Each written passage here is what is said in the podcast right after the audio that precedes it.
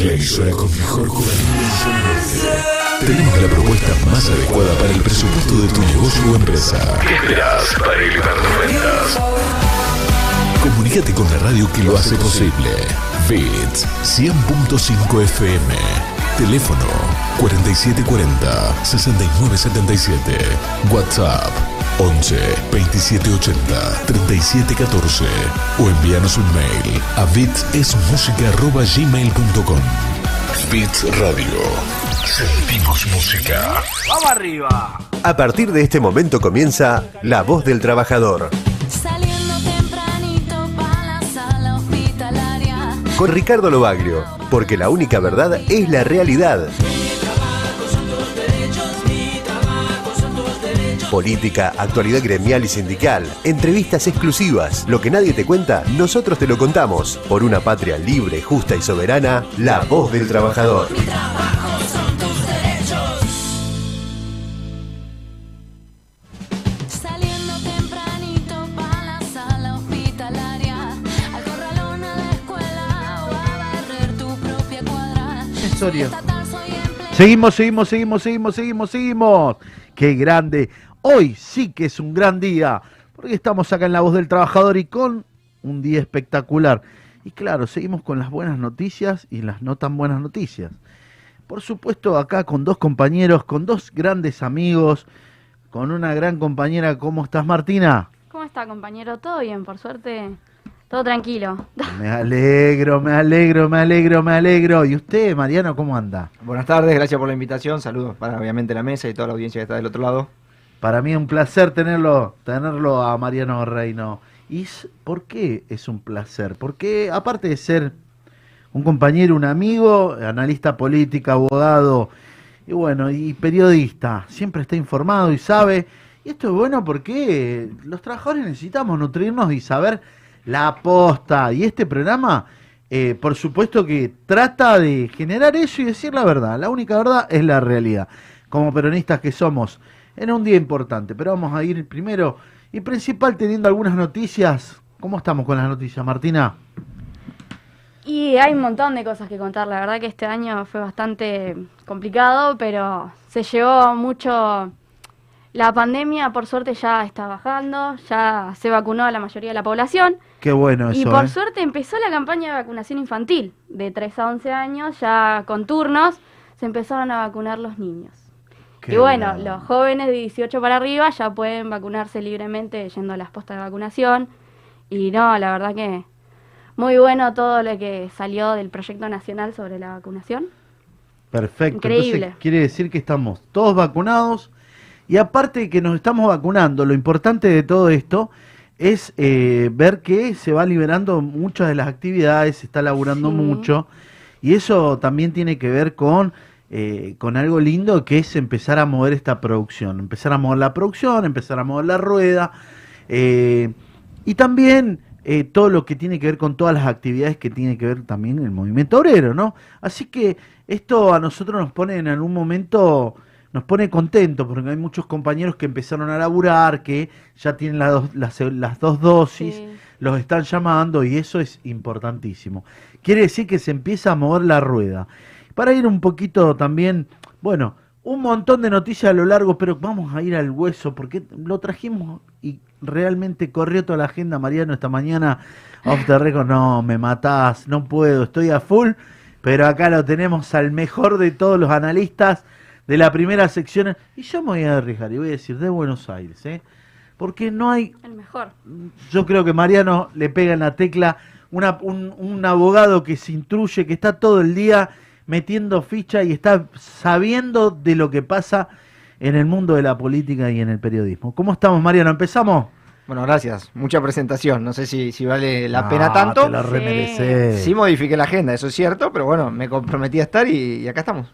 Eso es bueno, Mariano. ¿Cómo estamos? ¿Cómo, cómo la ves? ¿Cómo, la verdad, vos sabés que hay que decir la verdad y hay que escucharnos y este programa es para eso. No, bueno, me parece, a ver, en, en términos políticos hay que hacer análisis en varias escalas, ¿no? El primero, obviamente, es la situación a nivel país, que incluye eh, todo lo que tiene que ver, por supuesto, de la provincia de Buenos Aires, lo que sucede en las distintas eh, provincias, eh, y después el desglose, sí, ya de la provincia de Buenos Aires, y por qué no de municipio. Me parece que ahí hay que tener cuestiones que tienen que ver con la comprensión amplia. Digo, una cosa es lo que está pasando hoy a nivel país, eh, con la situación y sobre todo con la renovación de, de, la Cámara de Senadores, donde, bueno, me da la sensación que ahí hay que, hay que empezar a ver qué va a suceder, porque realmente es un, es un tema sensible que obviamente las provincias que renuevan senadores o que incorporan senadores, eh, obviamente a partir de la, de la modificación de la composición de la Cámara, serán lo que establezcan justamente la, eh, los próximos años, digo, la Cámara Alta, y creo que hay que tener especial atención en eso. Y obviamente, nosotros aquí desde San Isidro, la madre de todas las batallas, provincia pues, de Tigre, obviamente, pero también con la, con la cobertura de los municipios, la madre de la batalla, que es la provincia de, de Buenos Aires. Así que me parece que venimos de un punto de partida al cual no fue simple, obviamente, para, para el gobierno, pero también hoy la oposición empieza a trabajar en algunos lineamientos que me parece que son interesantes para análisis. A ver, lo primero que dice la oposición es, esto era buenísimo en noviembre. Lo que nos pasó en septiembre, obviamente que es esperanzador, pero la diferencia no es de un volumen irreversible. Razón por la cual hoy justamente en Tigre se relanza la campaña de la oposición, tuvieron eh, conjunto a Cernadas, Santilli eh, y, y, Manes relanzando la campaña para toda la, la, primera sección, con invitación obviamente de los distintos candidatos, en este caso de la primera. Me parece que ahora el desafío queda por parte del oficialismo, del gobierno nacional y obviamente del gobierno provincial, veremos cómo empieza a trabajar este último mes, que comienza el, el, día lunes, donde me parece que tiene que empezar a haber señales concretas, ¿no? Qué grande. Sí, bueno, uno dice señales concretas eh, con algunas medidas, ¿no? ¿A vos cuál, cuáles son las medidas de fondo que te parecen que tendrían que aplicarse ya y empezar a verse ya? No, Lo me, urgente. Me, me parece, Urgente. me parece que el gobierno lo tiene claro digo, y no depende del análisis de uno. Empleo, inflación e inseguridad o seguridad, digo, dependiendo cómo uno lo, eh, lo trabaje, son los temas que hoy el gobierno dice, esta es la agenda que necesita la gente. Desde ese lugar, me parece que, bien lo planteaban ustedes hace un rato nada más, esperanzador el avance de la vacuna y el trabajo sobre la pandemia, pero también ha quedado un poco desplazado de la agenda, por lo menos electoral, todo lo que se haga en esa situación. Entonces, empleo, inflación, obviamente, y, y la situación de los precios, y la seguridad. Son tres temas que obviamente en la provincia de Buenos Aires son lo que mayor incidencia tienen. Y después el desarrollo de cada provincia me parece que afronta situaciones distintas. Ahora, lo interesante es cómo ese mensaje se traslada a la lógica de un gobierno provincial, el cual, a ver, yo digo siempre lo mismo, acá no se cumplió desde lo electoral el objetivo primordial que tenía el Frente Todos, que era garantizarle alguna mayoría en la Cámara de Alta al gobernador Kicillof. Recordemos que el objetivo electoral de la provincia era, en las secciones que renovaban senadores, lograr justamente la mayoría porque viene de dos años de no tener, eh, obviamente, los números a su favor en esta Cámara de Senadores. Bueno, salió todo al contrario, al punto tal que hoy en la provincia de Buenos Aires, si se da alguna ampliación de diferencia respecto de Juntos, en las secciones que renuevan diputados también se podría complicar el número del gobierno provincial en los diputados provinciales, razón por la cual me parece que hay que ver cómo convertir esa estrategia de empleo, inflación y seguridad en, la batalla de, de, aquí de la provincia. Iter, ¿qué, qué análisis uno puede, puede ver y entender, ¿no? Eh, las situaciones de, desde ya, empleo, ¿no? Con un gobierno que creo que, con lo que pasó con la pandemia, estuvo presente con los ATP, con un montón de medidas. Ahora, no alcanzó. No nos alcanzó, evidentemente, o la gente leyó, no nos alcanzó. También hay un, una cantidad importante que no fue a votar. Yo creo que hay que trabajar mucho en los que no fueron a votar y en una embestida que lo, lo está amagando ya desde la situación como para redoblar la apuesta y mantener un voto de la derecha muy fuerte sobre lo que se está hablando de la reforma laboral, ¿no? Entonces, yo creo que tiene que despertar el movimiento obrero, creo que esto, una fuerte discusión en la cúpula que dio lugar a, a la unidad, ¿no? A, a, tener, por eso desde ya quiero saludar a mi secretario general, a Sergio Sacia, que, que formalmente hoy en el Congreso que se llevó allá en el, en el lugar, en, el encuentro fue, si, si no mal no recuerdo, está en, en un predio de los compañeros del seguro, y hoy los compañeros logran una unidad en la CAP y se está estirando y estableciendo la unidad de la central. que eso nos lleva también a una discusión fuerte en el seno del movimiento obrero. Decir que yo estoy, o sea, y lo que voy a predicar de acá hasta que, hasta que termine esta campaña es el voto en defensa propia. Porque creo que una derecha que va a avanzar y que rompe todas las reglas de ir a una flexibilización más de toda la situación ¿no? que se está dando. Yo creo que esto es, eh, no es muy bueno, no es saludable. Ahora, hay que profundizar, vos lo, estábamos hablando, hay que profundizar en el empleo, en el mercado interno, en ayudar a la pyme, en ayudar al fortalecimiento del trabajo, eh, al- a los ingresos, al- a la capacitación de nuestros jóvenes en todos los ámbitos, ¿no? No solamente en el oficio, sino en todo lo que tiene que ver con eh, la industria, con el y empezar a mover todo, saliendo de una pandemia que bueno, que terminó que hizo desastres en todo el mundo, ¿no?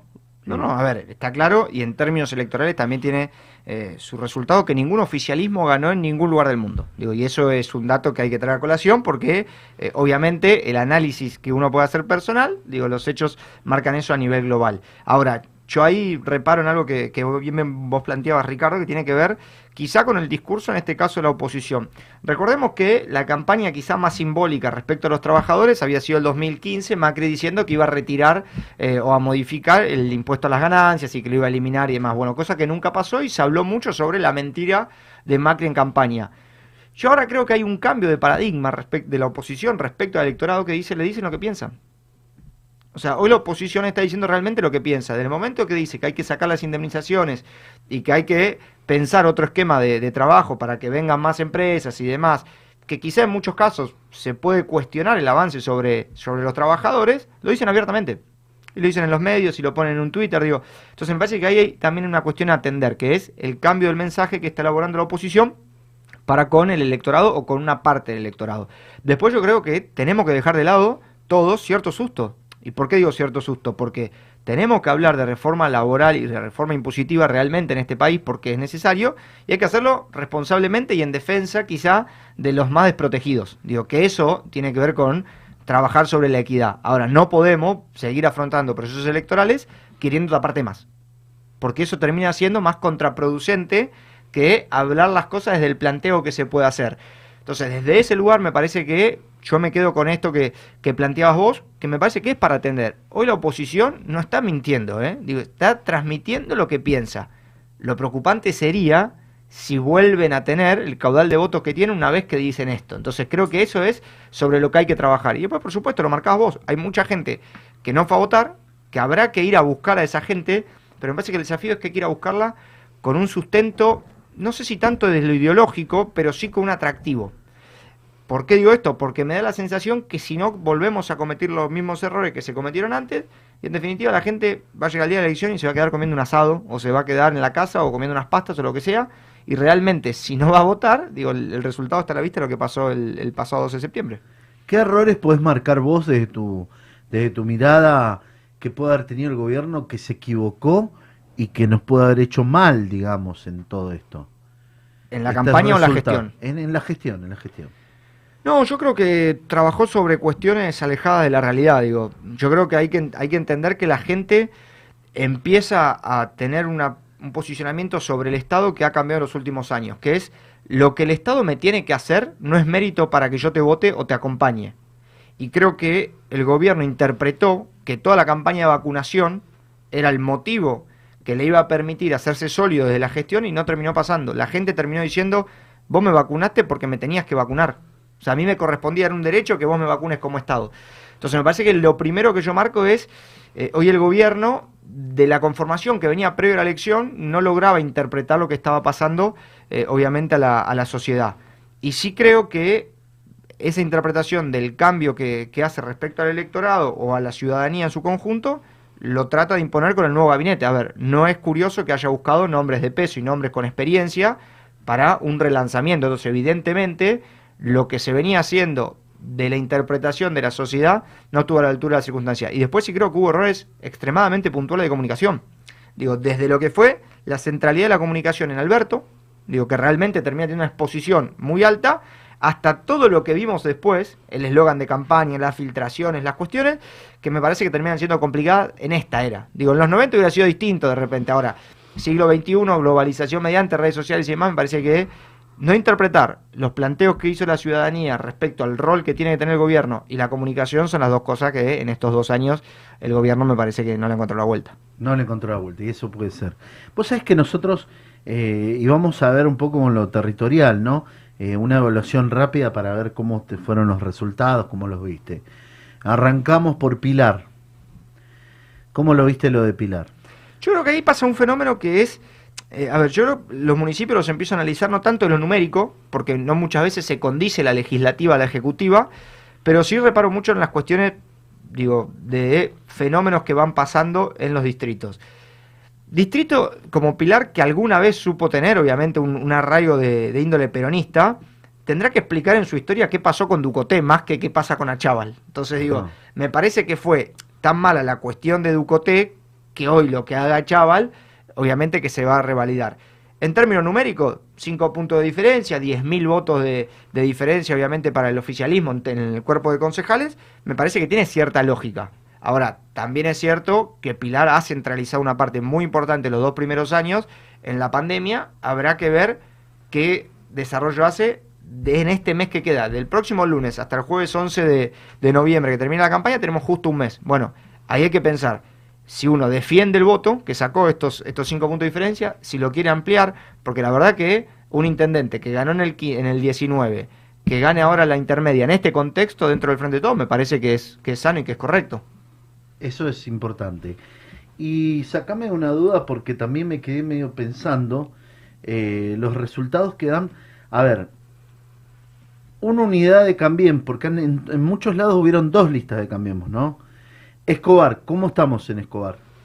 Escobar, yo no, no reparo tanto en la situación de cómo está el, el gobierno, sino el post-gobierno de Sujarchuk, digo, el post-elección.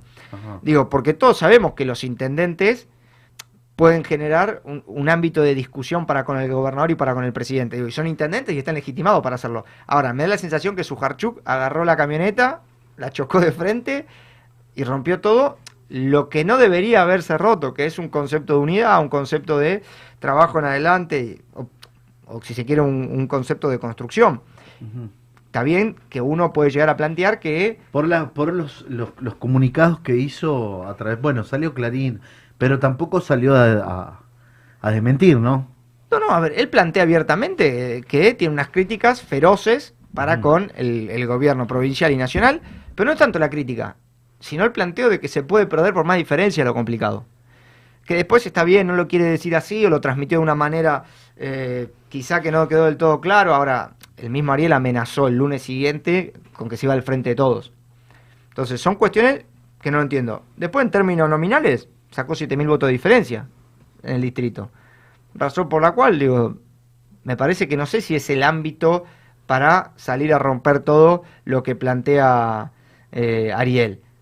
Uno dice, tenía una aspiración el gobierno provincial, no se la cumplieron. Bueno, en la época de cambio te puede tocar, tan mal no le fue con su queja. El secretario de Obras, eh, de Obras Públicas del municipio pasó a ser secretario de Obras Públicas de la provincia, eh, desde la gestión del Ministerio de Infraestructura de Leonardo Nardini. Así que la queja tan mal no le, no le terminó yendo. Ah, mirá, mirá, mirá.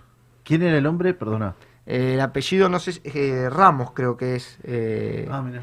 Sí, era el secretario de Obras de, de Escobar, pasó a ser secretario de Obras de la provincia, Ajá, de Obra bien. Pública, dentro bien, del bien. Ministerio de Infraestructura.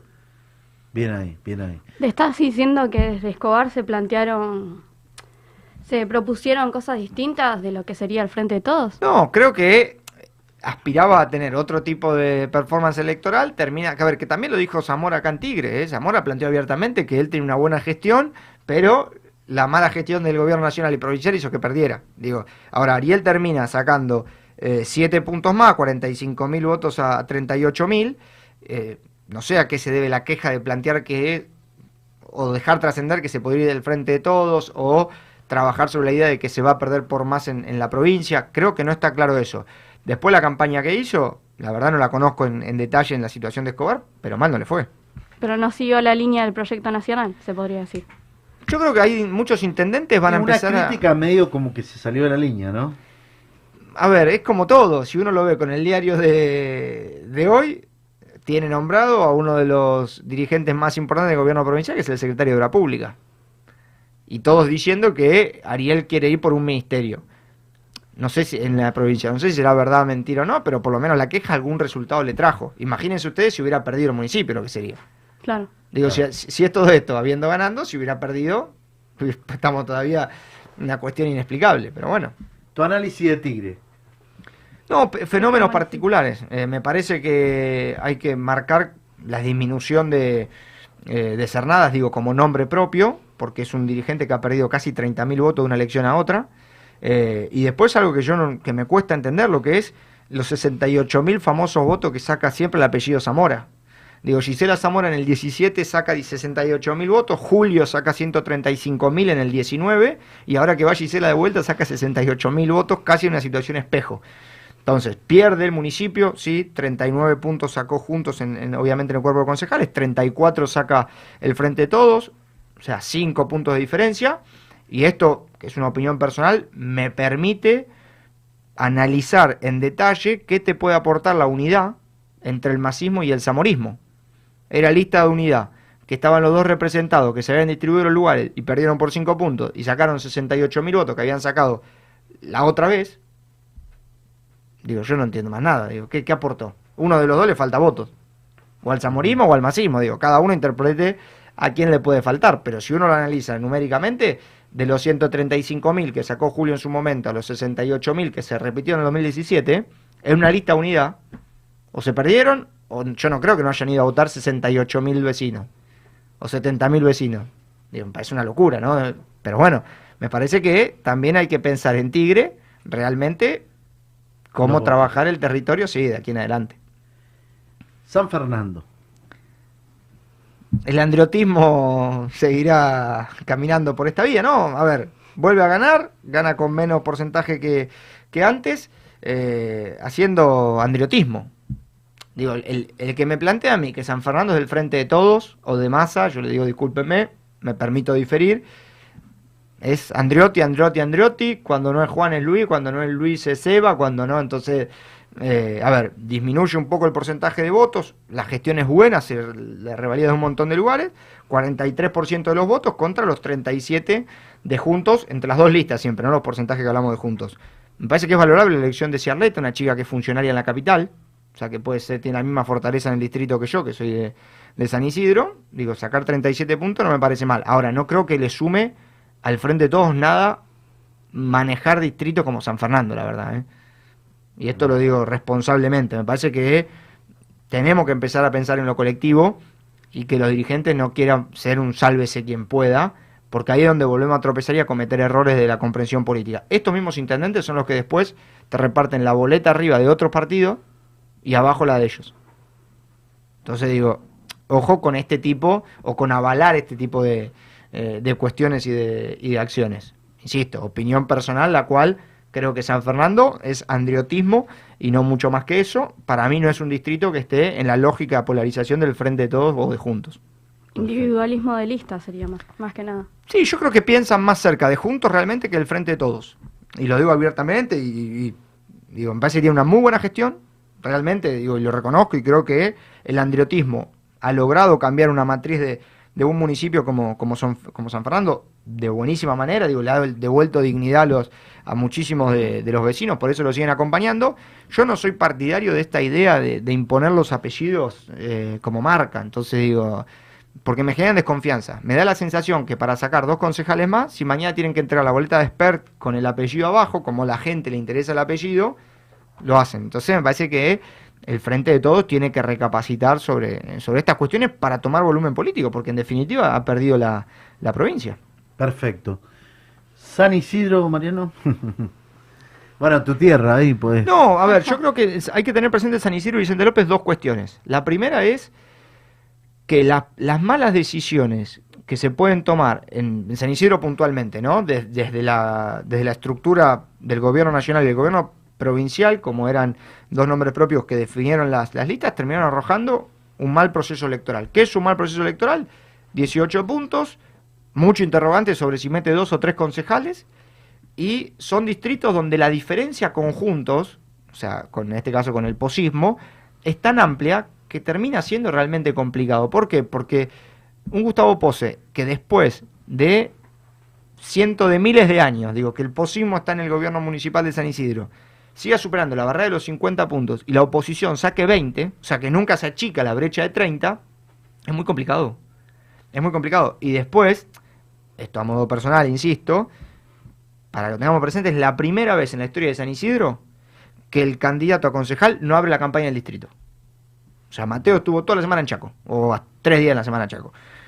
Que insisto, no tengo problema, me parece que era, podía haber, haber sido una buena síntesis. Ahora, creo que fallaron algunas cuestiones estructurales de la campaña, digo, del mensaje, de la comunicación, desde el pensamiento, que hacen esto. Y me da la sensación que Un desorden un poco, diríamos. Sí, con falta- diferentes intereses. Falta de conducción. Divididos. Falta de conducción, eh, no, hubo un orden, eh, era un sálvese quien pueda. Digo, hay tres popes en la política sanisidrense, cada uno hizo su arreglo.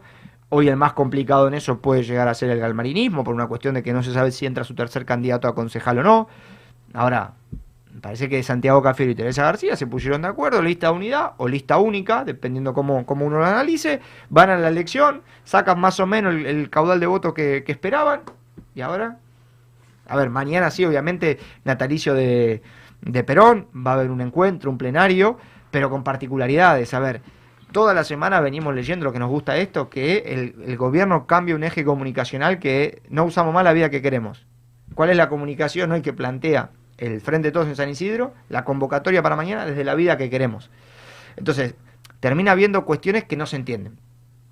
Pero bueno, eso creo que termina siendo parte de la explicación de por qué después de tantas elecciones el posismo sigue trabajando de esa manera. Ha ganado la elección, ha, superado por apenas eh, unos puntos el, el 40%, no es una elección abismal, probablemente ahora crezca, habrá que ver qué pasa con, con el vecinalismo y con el, y con el frente de todos. Buenísimo. Vicente López. Bueno, al igual que San Isidro es uno de los mayores interrogantes. Yo creo que Vicente López tiene un problema que de génesis para, para el frente de todo, para el oficialismo, que es la cercanía con capital. Entonces, si uno lo analiza, tiene en capital un fenómeno Milei del liberalismo, y en Vicente López, que es el distrito pegado, fue donde mejor le fue a, en la provincia a la corriente que acá representa Expert. ¿Qué implica eso? Que probablemente el concejal que quedó a muy pocos puntos de entrar, sacó 8-16% de los votos, puede que le reste algo al frente de todos en términos de qué cuerpo de concejal entre. No en términos de voto, ¿eh? Digo, el, el oficialismo puede tener un- una cantidad de votos que haga que esta fuerza que ingresa quizás por arriba de lo pensado o de lo proyectado, haga que pierda un concejal el frente de todos en, en la lógica que no hay una, una polarización de, de la elección. Después ahí me parece que hay otras cuestiones también para analizar, un poco en síntesis con lo que pasó ¿no? en, en- en San Isidro. Eh, se me ocurre que, a ver, esto lo digo con absoluta responsabilidad. Y perdón a los trabajadores que están de otro lado si les molesta, no, pero, por favor, pero esto No, es. no, por favor. Pero lo voy a decir, ¿eh? escuchando y es importante nuestro. el, jefe, el, el jefe de gabinete perdió todo. El ex jefe de gabinete. Digo, me parece que ahí hay un punto de demostración de cómo estaba el frente de todos. Y cuando digo perdió todo, digo, su candidato, que era Lorenzo Beccaria, en la elección interna fue apabullado por Lucas Boyanowski, Que era el candidato de otro sector dentro del frente de todos. Que yo reivindico, eh, revalorizo las internas. Ahora, no podés hacer en todos los distritos malas elecciones. ¿Y por qué lo, lo- reparo sobre la cuestión de, del jefe de gabinete? En Mar del Plata no le dejaron presentarse el candidato. En San Isidro hizo una elección que la podría haber hecho, mm, digo, la misma la había hecho Fernanda Miño incluso. O sea, el nombre propio no, se, potencializ- no se potenció desde la situación. En Vicente López perdió la interna y en San Miguel, que Juanjo Castro, está ahí, a ver, es como que bueno, sí, está. Pero digo, evidentemente no, no hubo una conformación política seria desde la jefatura de gabinete para la disputa electoral. Bueno, Vicente López la demostración de eso. Vicente López fue una cuestión inentendible, inexplicable de por qué no se logró la lista de unidad o por qué se rompió la unidad, porque vos en la, en la lista de Boyanowski tenías representación y en la de Lorenzo no quedó claro que había. Pero había gente ahí. Que ahora está bien que se construya la unidad y estén todos juntos y demás. Pero me parece que también esto, estos distritos necesitan el orden de antemano. Digo, no había necesidad de ir a la interna, ganó el que, el que podía ganar y el que tenía mayor capacidad para ganar y el que hizo las cosas para ganar, con una diferencia abismal. Bueno, ahora habrá que ver qué termina pasando. Yo no confío mucho en, esos procesos de unidad, digo, y en esto por ahí me eh, soy hasta prejuicioso, una vez que uno le gana por tanto al otro. Entonces es como que me da ahí la, la sensación de que, bueno, es dice, sí, vení, sumate, acompañanos, somos el frente de todos, vamos todos juntos, pero no deja de estar la incomodidad del que perdió. Eh, La idea del que gana conduce, que pierde acompaña, me parece que quedó en otro código de la política. Pero bueno, me parece que el desafío que tiene ahora el Frente de Todos es pensar cómo afrontar una elección, la cual el macrismo puede llegar a tener un número de concejales altísimo, de mucho volumen. Estamos hablando de que puede llegar a meter 8, 9 o hasta 10 concejales. Entonces, me parece que la, la estrategia de campaña del Frente de Todos en este proceso será cómo achicar eso. ¿Cómo ver de achicar? Está bien, está bien. O sea, ¿Y en la cantidad de votos cómo salió en total? Perdóname. No, no, por favor, compañero. No, dale, dale, dale, contalo. Las internas en los distritos causan muchos problemas, entonces no, no es algo que se pueda sobrellevar. Yo creo que sanean, ¿eh? Yo creo que hace bien. Yo creo que hace Bien bien. eh, a ver, vamos por parte. Yo creo que es sano y que la paso hay que potenciarla. O sea, yo creo que tendría que haber interna. Donde no hay unidad, tendría que haber interna. Ahora, creo que también hay que plantear la interna con cierta lógica. Porque yo no entendí por qué Lorenzo, siguiendo la línea de Vicente López, estaba obsesionado con presentarse. Cuando vos tenés que una lista es acompañada por todos los espacios, o por la mayor cantidad de espacios, y en la otra tenés un grupo de amigos, y es difícil. A ver, y hasta miren lo que voy a decir, me parece que era más representativa para el peronismo la lista de Bachés que la de Lorenzo. Digo, si vamos a la cuestión particular. Negro Oliva, Altano Armaleo, digo. Sí, sí, sí. Entonces, me da la sensación que la interna está bien, es sana, es saludable, en la medida de lo cual sea superador. Claro, que es un poco también lo que desde el otro lado plantea Juntos. Juntos cuando va a la interna, te lleva como a, ot- a otra lógica política, su interna. Esta interna que tiene por ahí el Frente Todos y demás, quizá habría que tomarse un proceso electoral para, para analizar las cuestiones con mayor detenimiento, para ver qué tipo de perfiles llevas a la interna. Por ejemplo, yo creo que una interna entre Boyanowski y Bachés representaban dos peronismos. Entonces hubiera sido sana. Ahora, entre Boyanowski y Becaría, yo no le encontré una lógica. Entonces digo, eh, ahí por ahí coincido con Ricardo, muchas veces suman. Ahora, no creo que en todos los casos sea realmente lo que, lo que haya que, generar. Sí creo que hay que utilizar la herramienta la paso igual, ¿eh? digo, en todos los distritos. Pero tiene que ser fuerte y darle volumen político al territorio. Digo, en San Isidro también hubo una, una interna que fue con, contra Irusta, Mateo Bartolini, Irusta llevaba una boleta corta. ¿Cómo le fue Irusta? Perdóname. 700 votos. Yo lo respeto, ¿eh? digo, 700 personas que lo votaron No, no, está bien, está bien. está- es valioso. Eh, ¿Qué quiero decir con esto? Es, uno tiene que intentar pulir, me parece, esto es una opinión, ¿no? La herramienta de la paso para potenciar al, al armado político. Entonces, desde ese lugar, eh, mismo creo que se puede en todos los ámbitos. Digo, hubiera sido sano que Tolosa Paz tuviera una, eh, una interna. Hubiera sido sano, eso te moviliza al- a los movimientos, a- me parece que te, lleva a, a- a plantear discusiones interesantes. Bueno, cuando uno ve que la herramienta no dirime nada y te la paso y tenés que ir a votar dos veces, probablemente no vayas a votar. Como le pasó a mucha gente que dijo, no, ¿para qué voy a votar? En contexto de pandemia, peor todavía. En las filas que había en los colegios, peor todavía. Entonces, parece que son pequeñas cositas que se fueron sumando y bueno, y terminó la, la situación. Igual digo todo esto y digo, yo no creo que la elección esté totalmente terminada ya, ¿eh? Digo, yo no creo que eh, sea una cuestión ya definida. Parece que Cambia su estrategia en todos los modos de campaña, por lo que tenemos entendido. Porque se ha demorado, en muchos lados no están largando, están esperando, digamos, como línea, ¿no? Inclusive cambia, viste, en, en- en su en el lema de campaña, la vida que queremos no va más. Bueno, a ver, es, es lo que transmiten eh, los que están hoy, digamos. Desde el momento que cambia el vocero presidencial, el secretario de medios, el jefe de gabinete, el ministro de seguridad, el ministro de educación, del momento que cambia todo eso, evidentemente la campaña va a cambiar. Digo, y es natural que eso suceda. Yo lo que me temo es cuándo va a arrancar la nueva campaña. Porque, y lo digo honestamente, no sé si no arrancó o va a arrancar o arranca el lunes. Formalmente arrancaba el 30 de septiembre. Tampoco sé si la campaña es esta que es anuncios, medidas, recorrida por abajo y, y por ahí así se juntan más votos. No lo tengo claro. Pero bueno, veremos qué, ¿Qué pasa? qué termina sucediendo. Yo creo que hay muchos interrogantes. Y también digo, hay que ser responsables. Es una elección intermedia.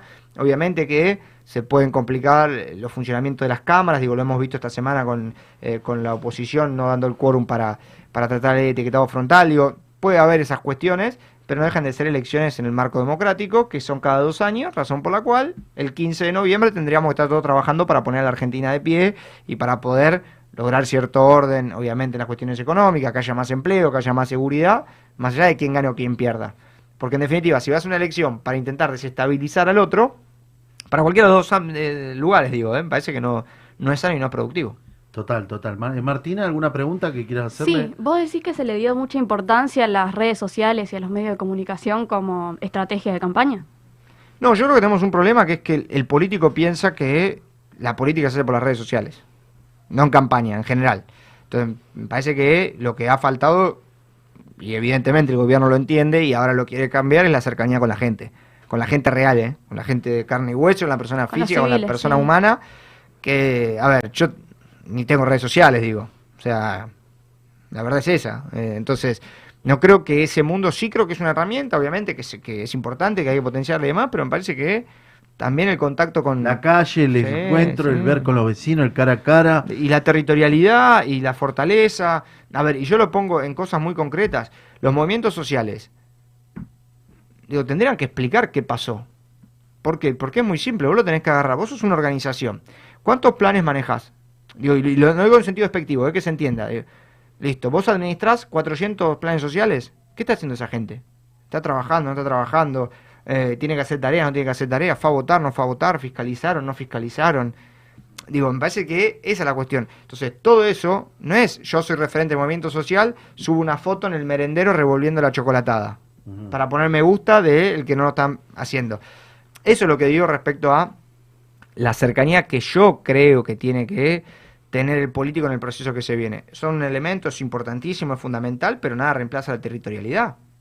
O sea, y me parece que ustedes de acá lo, lo exponen también como hasta como bandera. Cuando hay un problema eh, en algún, digo, en una situación de trabajadores o demás, se va al lugar, se moviliza, se hace presencia, no se sube un video, CGT Zona Norte, bueno, nos solidarizamos con, digo, me parece que se puede hacer ese No, hay que ir al paralelismo. lugar, estar y tener más... pa- Yo creo que hay que tener más cercanía. Está bueno eso de que cambian la met- el método. O sea, escuchar, estar y participar más en el puerta a puerta, en el estar, en el hablar, en la fábrica, en el lugar del trabajo, en el encuentro con los trabajadores también, porque creo que tiene mucho que ver lo que pueda pasar con los trabajadores y con esto algo que yo lo voy a remarcar. Es el voto y, que tenemos que decir en defensa propia. Se viene una derecha complicada, se viene una derecha con otra, con otras perspectivas y con intereses que no tienen nada que ver con, eh, con la igualdad, con, con la distribución de las, de- las riquezas. Y me parece muy importante que en esto el movimiento obrero en su conjunto, estoy hablando de dirigentes, eh, dirigentes eh, altos dirigentes, medianos dirigentes, delegados, activistas, y, y colaboradores estén hablando permanentemente con los trabajadores, con los compañeros, el cara a cara y poder dar vuelta a esto, ¿no? Que nos va a hacer bien. Yo creo que nos hizo bien ese cachetazo, ese, che, ¿qué pasa? Algo eh, tenemos que hablar más, tenemos que, que llegar más y es importante.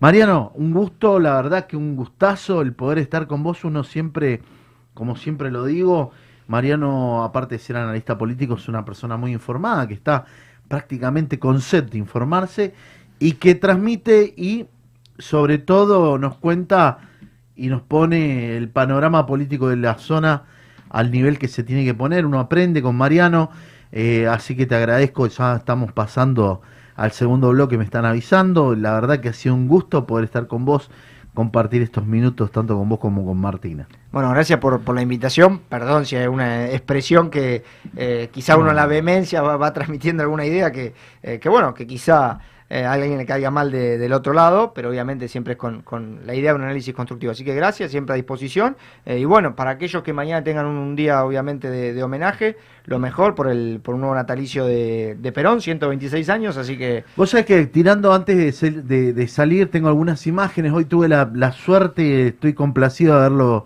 visto y con un homenaje que se hizo en el Colegio Militar eh, ahí en Palomar, el Colegio Militar, y estuvimos haciendo una ofrenda, no sé si tenemos la imagen, estuve con Lorenzo Pepe, la verdad que, que es grandioso escucharlo, escucharlo cuando habla, no sé si por ahí la producción la tiene en las imágenes.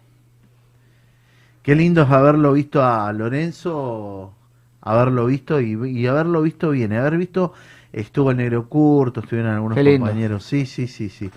¿Cómo era un homenaje a Perón en un, en, en un lugar tan insigne como, como fue la escuela, ¿no?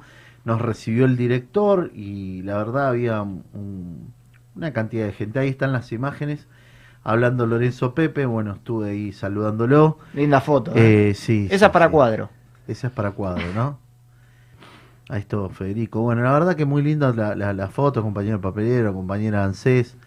Y bueno, la verdad que, que la banda, todo, un, un acto muy tranquilo, muy lindo y que tú tenía que ver con el, con el laburo, digamos, que tenía que ver con un ambiente muy, muy cálido, ¿no? Y sobre todo en las palabras de él, ¿no? Contando, contando las anécdotas de esos 20 días que vivió eh, con Perón y contándole la situación del movimiento obrero.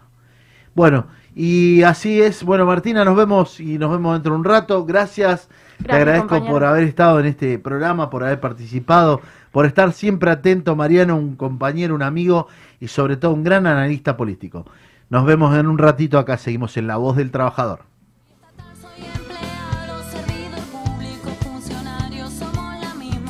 Hacemos una pausa y seguimos trabajando para vos. Ya volvemos. La voz del trabajador. Con Ricardo Lobaglio. Encontrar no solamente sentir y oír para llegar. Bits es música.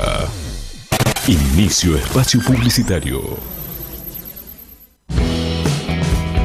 2JM. Somos proveedores de filtros y lubricantes más completos de la zona. Productos de primera línea. Autos, motos, camionetas, 4x4. Vehículos nacionales e importados. Atención personalizada. 2JM Lubricantes. Salta 365. Frente a la plaza de General Pacheco. Tigre. Convivir a diario con la salud y el bienestar personal es ponerle fichas y apostar en grande a nuestro cuidado personal. Somos Radio Doc. Radio Doc, lunes a viernes de 23 a 01 de la mañana. Beats Radio 100.5 FM. Sentimos música. Estudio Méndez y Asociados. Asesoramiento impositivo, tributario, laboral y previsional. Teléfono 4736-0143. Rivadavia 1014. General Pacheco. Tigre. San Fernando informa en 60 segundos.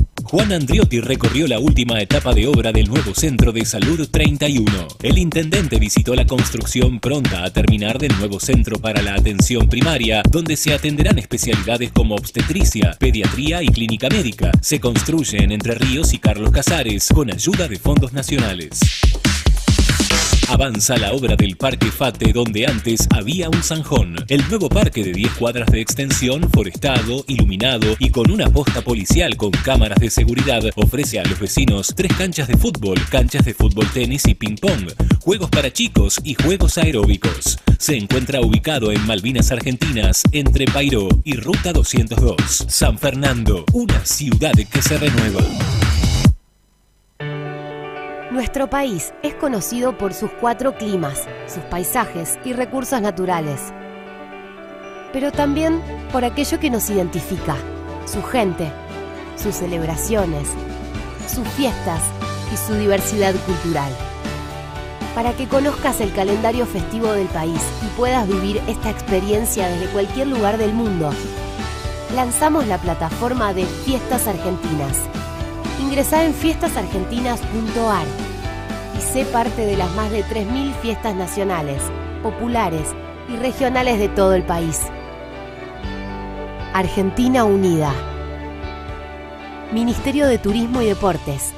Argentina Presidencia. Tigre Informa, resumen de noticias. Julio Zamora y Sergio Berni entregaron escrituras a familias de Tigre. El intendente, el ministro de Seguridad bonaerense y la concejala Gisela Zamora participaron del acto en el Museo de la Reconquista. Allí, 78 vecinos y vecinas del distrito recibieron sus documentos que garantizan la propiedad de sus viviendas y su inembargabilidad. Se construye una nueva senda aeróbica en Ricardo Rojas. El municipio de Tigre lleva adelante la obra en el barrio López Camelo con el objetivo de poner en valor los espacios públicos y promover la actividad física al aire libre.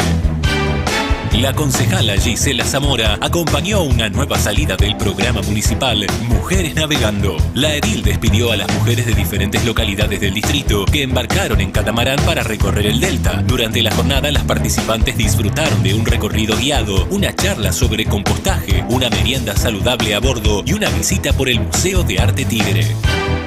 Residentes egresados del sistema de salud de Tigre recibieron sus diplomas. Autoridades del gobierno local reconocieron a profesionales que finalizaron sus prácticas en el Hospital Materno Infantil y el Centro de Salud de Troncos del Talar. Egresaron 12 residentes provinciales y las primeras dos exclusivamente municipales. Se especializaron en tocoginecología, obstetricia, pediatría, neonatología, medicina general y trabajo social.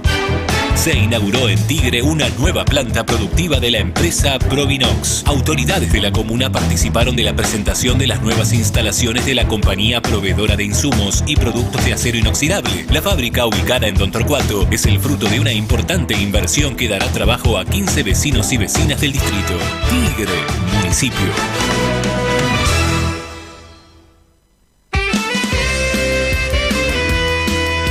Hola a todos y a todas, soy Javier Pars y junto al equipo de Asado con Parque los esperamos todos los miércoles de 20 a 21 por Bits Radio, por 5 TV. Vamos a tener deporte, música, historia y sobre todo discusión política en serio. ¡Viva Perón!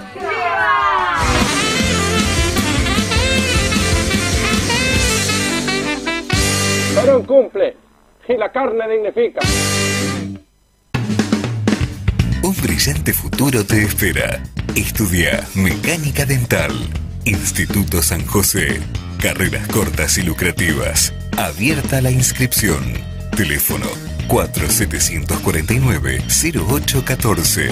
Avenida Cazón 22. Tigre. Instituto San José.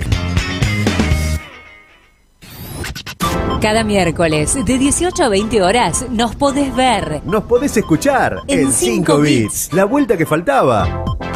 Con información, sorteos, entrevistas exclusivas, la música que te gusta y, Toda la data. En 5 bits, vos sos el centro de la escena. Dale, sumate. Todos los miércoles de 18 a 20 horas tenés una propuesta, Con la conducción de Sara 10, en vivo y en simultáneo por 5 TV. idea y dirección general, Alexis Carballo. Cinco bits. En la 100.5 FM. Sentimos música. Estás en 5 bits. Estás en 5 bits. Fin. Espacio publicitario. Bits Radio. Noticias. Vinimos a recorrer la hora donde había un zanjón, el zanjón Fate. Hoy tenemos uno de los parques más grandes de la ciudad, de, de nueve cuadras. Realmente que le cambia la, la realidad y la vida a todos los vecinos, principalmente a los frentistas que convivían con un arroyo. Hoy todas las familias van a poder venir a disfrutar de, los fines de semana compartiendo, donde hay tres canchas de fútbol, donde hay un club, donde hay canchas de fútbol, tenis, juegos para los chicos, juegos aeróbicos. La verdad es una plaza integradora, que aparte está cuidada porque va a haber una posta de seguridad totalmente iluminada, las cámaras de seguridad, y que cambia la dinámica de uno de nuestros barrios. Que, viene progresando día a día, pero que realmente con, esta obra da un salto de calidad para todos los vecinos. Así que seguir trabajando para seguir renovando la ciudad y para seguir cuidándola. La verdad que muy contentos, felices, acompañé al intendente a la recorrida, viendo los últimos detalles de la finalización de obra y un lugar ¿no? para que disfrute la familia y este parque pasa a ser, como decimos siempre, el jardín de la casa de muchos de nuestros vecinos. Estos lugares verdes son pulmones para el medio ambiente, eh, se han plantado más de 453 especies distintas de árboles de la ecorregión, así que también tiene una mirada ecológica, eh, que es la línea que venimos siguiendo que nos pide el intendente Juan Andreotti, eh, de, de preservar ¿no? las especies autóctonas y recuperando la naturaleza. Así que bueno, ya casi culminándolo y muy felices y los vecinos muy contentos eh, de tener este jardín frente a sus casas. Bits Radio. Noticias.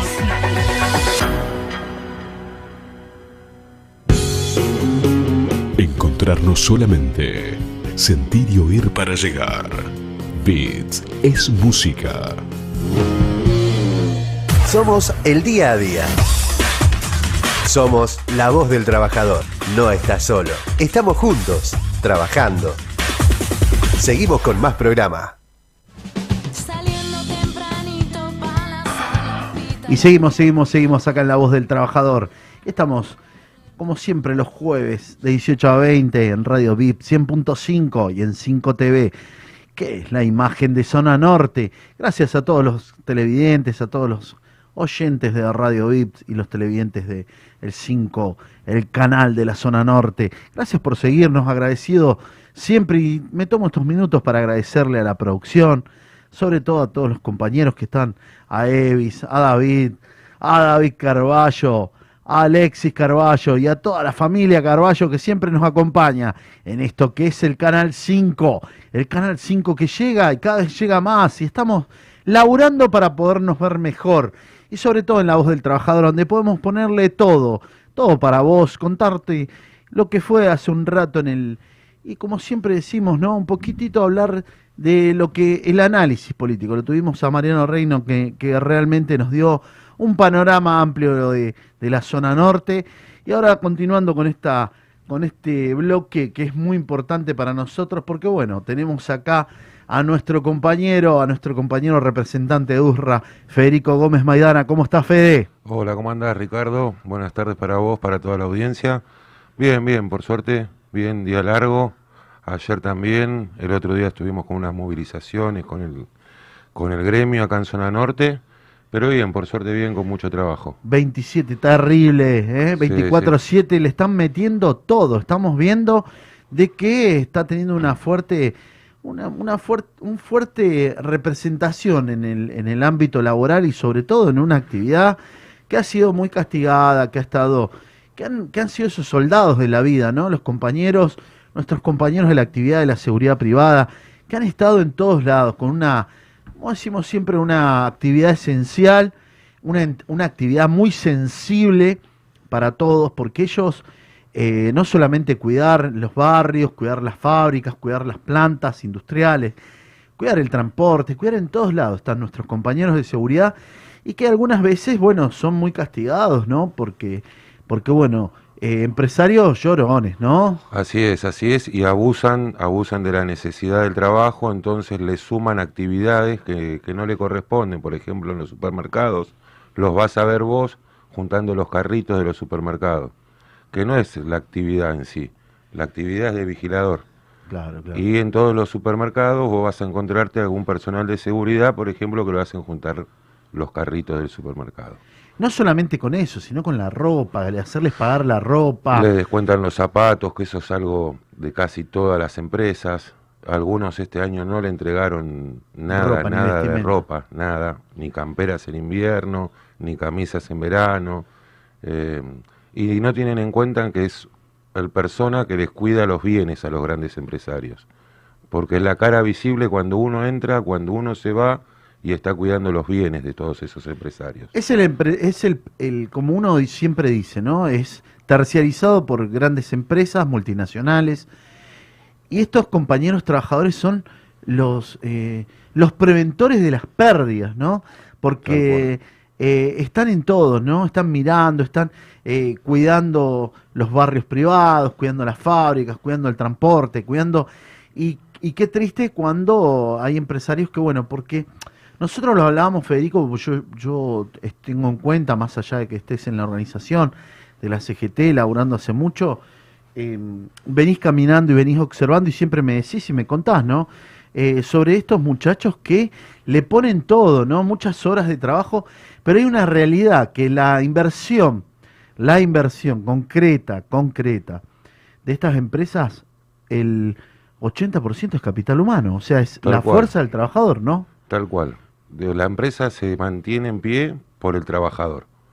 No hay otra cosa. Ellos lo único gasto que tienen, el empresario de la empresa de seguridad, es comprar una vez al año la ropa para el vigilador. Otro gasto no tienen. Entonces también pasa por el cliente que da el servicio, que se hacen los que no saben que son solidariamente responsables. Por supuesto. Por Entonces- ahí que llegan en algunos lugares y dicen, no, no, no, nosotros, Nosotros no tenemos nada que ver, lo amed- amedrentan al trabajador con el que si se va la empresa se quedan sin trabajo, que no es real. Porque si la empresa se va, vendrá una empresa responsable que absorba...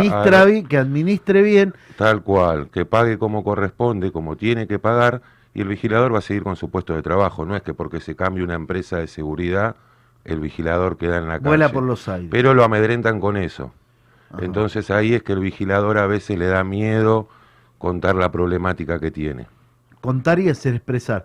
Y para eso es un, hay un gremio que tiene que estar, que tiene que mostrar y que sobre todas las cosas tiene que ponerse al frente, ¿no? Y esto es Urra, eh, zona norte, que viene laburando, viene desde hace unos dos meses poniéndose al frente, hablando, yendo, mirando con un equipo de trabajo, con, con representantes que, que están caminando mañana, tarde y noche. Sí, sí, se anda recorriendo los servicios de día, de tarde, de noche, con la agrupación Celeste y Blanca también con el gremio y bueno, tratando de llegar a los vigiladores que se unan al grupo de trabajo, que empiecen a creer en el sindicato que hoy en día está más presente que nunca y que no tengan miedo de denunciar la problemática que tienen, que van a tener en zona norte una muy buena representatividad y en el resto del país también.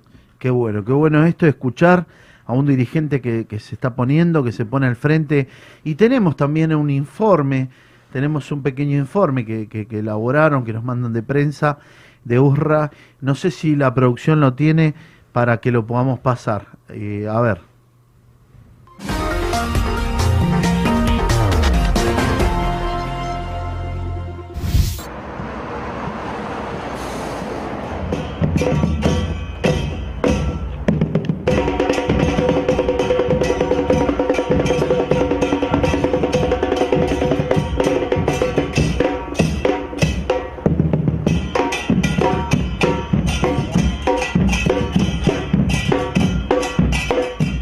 Hicimos acá presente hoy en la planta de logística TRF por la empresa Bacerseu, que no está cumpliendo con el convenio colectivo de trabajo, donde hay muchos reclamos de los vigiladores.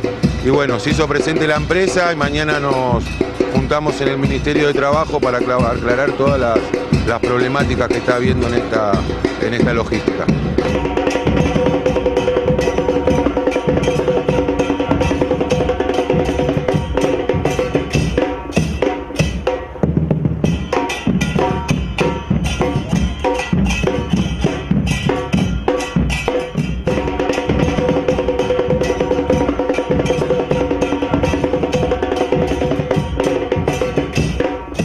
Acá presentes en el Mahuich Mall por la empresa Guardia Pretoriana que tiene gente sin registrar, trabajadores que un día trabajan de seguridad y otro día lo hacen trabajar de limpieza. La empresa no se encuentra el domicilio porque el domicilio que figura en la página de ellos no existe. Así que bueno, estamos acá reclamando por los compañeros donde dice el dueño de la empresa que se va a hacer presente para solucionar todos estos problemas.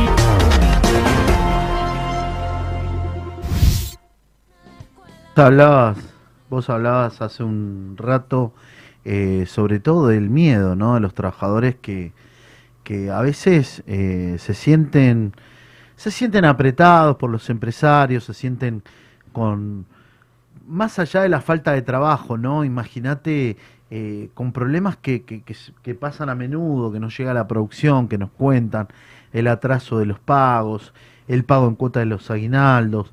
hay una hay como que hay una, una situación en la actividad muy desprolija, ¿no? Eh, y vos ves empresarios con, con autos de lujo, con Tal cual. ostentando eh, un montón de cosas y uno dice, bueno, y los trabajadores en situaciones paupérrimas, ¿no? Y sobre todo con una, con una desidia de los trabajadores que se sienten eh, más allá de que, que ha habido fíjate vos cómo, cómo pasa, ¿no? Porque el poder de los empresarios llegó tan fuerte a tratar de romper una actividad, romper con un montón de gremios, con inscripciones gremiales, con, con situaciones en diversas situaciones que uno ve y que entiende que la actividad ha sido muy manoseada y que el, el, perjudicado, el perjudicado en esta situación sobre todo es el trabajador, ¿no, Fede? Siempre, siempre el perjudicado es el trabajador, así es. Y pasa esto que vos decís, tantas inscripciones gremiales, que se hacen presente a veces que lo que menos quieren es que el vigilador esté en las condiciones buenas que tiene que estar, sino que buscan otro beneficio, buscan el beneficio personal.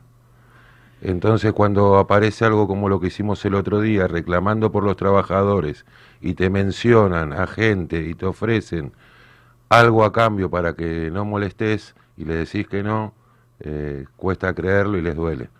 Pero bueno, lamentablemente es así hoy en día para ellos y se tendrán que acostumbrar que es la manera de trabajar que tenemos nosotros. Por eso esta CGT Zona Norte acompaña, apoya, banca y sobre todo, como decimos, ¿no? Los que te conocen, Federico, entendemos y vemos el compromiso que le pones a todo y el compromiso que le estás poniendo eh, al laburar, al, estar eh, al frente de muchas situaciones y bueno, hemos visto sobre todo este movimiento que está teniendo, eh, que se está viendo en, el paso de, estos, de estos meses, el trabajo que se está generando en la zona norte y en otras zonas más. Estuvimos con los compañeros de Quilmes, compañeros de la zona sur, que a, a quienes le mandamos un fuerte saludo. Un saludo para todas las delegaciones, sí, sí, un saludo para todas las delegaciones, los compañeros de Mar de Plata, que estuvieron el otro día en el hotel, que se pudo recuperar el hotel.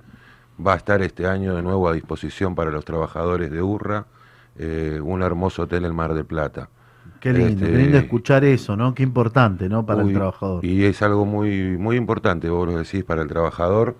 eh, después de trabajar todo el año, poder ir unos días de vacaciones con su familia y que el gremio le brinde la posibilidad de conseguir un hotel a muy poco costo es, es importante y gratificante.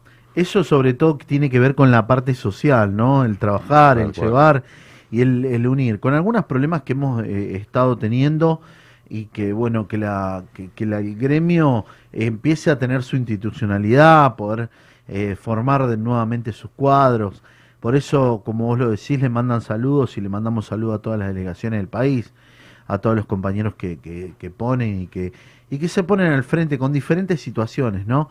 Porque a veces yo entiendo, ¿no? Divide reinarás, dicen. Tal cual. Eh, las discusiones, las peleas de, compañeros contra compañeros, ¿no? Y que el, que el que sale beneficiado en realidad es el empresario, eh, que se cada vez es más fuerte, cada vez eh, eh, le da menos bola a cualquiera, y eso tiene que ver con que nosotros como movimiento obrero tenemos que unirnos, todos los sectores, ¿no? Entender de que, bueno, cuando le pasa algo a un compañero, y por ahí decimos, no, bueno, pero no es de nuestra actividad. No, no, somos todos trabajadores y es importante también esto para, para nuestros, nuestros compañeros dirigentes de otras regionales que acompañen, acompañen sobre todo este reclamo justo, que es soberano, ¿no? De estos trabajadores que, como yo digo, una, una, una actividad, Federico, tan, tan sensible, ¿no? Que son Sí. los que nos cuidan. Es lo que yo te decía antes, es el que cuida el patri- patrimonio del empresario. O sea, es la cara visible cuando uno entra a un negocio, es la cara que vos ves cuando te vas del negocio y está cuidando los intereses más importantes. Imagínate sin, sin su ropa, ¿no? Con su ropa cual. de, Bueno, me ha tocado ver en un country un vigilador que lo único que tenía de la empresa era la visera, la gorrita. Después estaba de camisa y pantalón. Pantalón de, de trabajo, pero no de seguridad. Claro, claro. Eh, y vos decís, esto no puede estar pasando. Claro, claro. Pero por eso se está haciendo el trabajo que se está haciendo, para que todas esas cosas cambien y sean lo que tienen que ser. Uno no pide ni más, pero tampoco menos. que Y vos que fíjate que es sensible, ¿no? Porque vos lo estás diciendo, en un country. Un country donde viven familias, donde viven eh, la mayoría de, los, de, de las personas del country que pagan un servicio, que entiendo que tienen que pagar un servicio, y un- una actividad tan sensible, porque sabe su intimidad, saben quiénes entran, quiénes salen. vas, a qué hora a qué hora- volvés. Exactamente, y tengan, y tengan a un trabajador eh, en, en, en, en- en- situaciones muy, muy complicadas.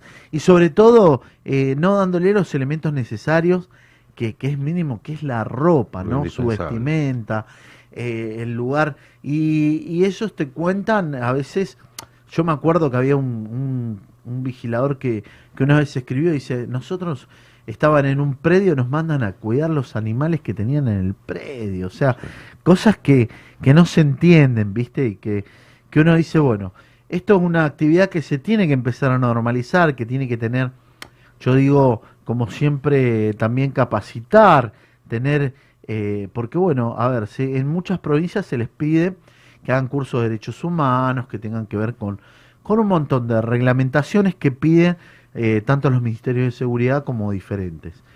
Y nosotros notamos que, perfecto, los compañeros no tienen problema, más allá de que pasan por un riguroso examen, estudio, de, y es más, hasta de antecedentes, Tal ¿no? cual, sí, sí. Eh, y está bien, está perfecto que lo pidan ahora, también a la hora de, de, de pagar los derechos de esos trabajadores, que es un sueldo que tenga que ver acorde al, al laburo que están haciendo, sino que mínimamente los cumplan. Eh, nos ha pasado con, con empresas que, que- que ni siquiera tienen un lugar o han ido al lugar eh, a reclamarles, a pedirle, y no existen en el mapa, o sea, era mentira. Es un ¿no? baldío, es un baldío. Vos vas a la ubicación que figura en la página de internet en la empresa y te encontrás con un baldío. Bueno, a, a mí me pasó y vos estabas en ese tiempo eh, cuando pasó lo de los despidos de los compañeros de TENSEP, seguridad. 500 trabajadores que, que fueron despedidos, murió en una forma, digamos, rara, ¿no? Eh, Dudosa, Dudosa, rara.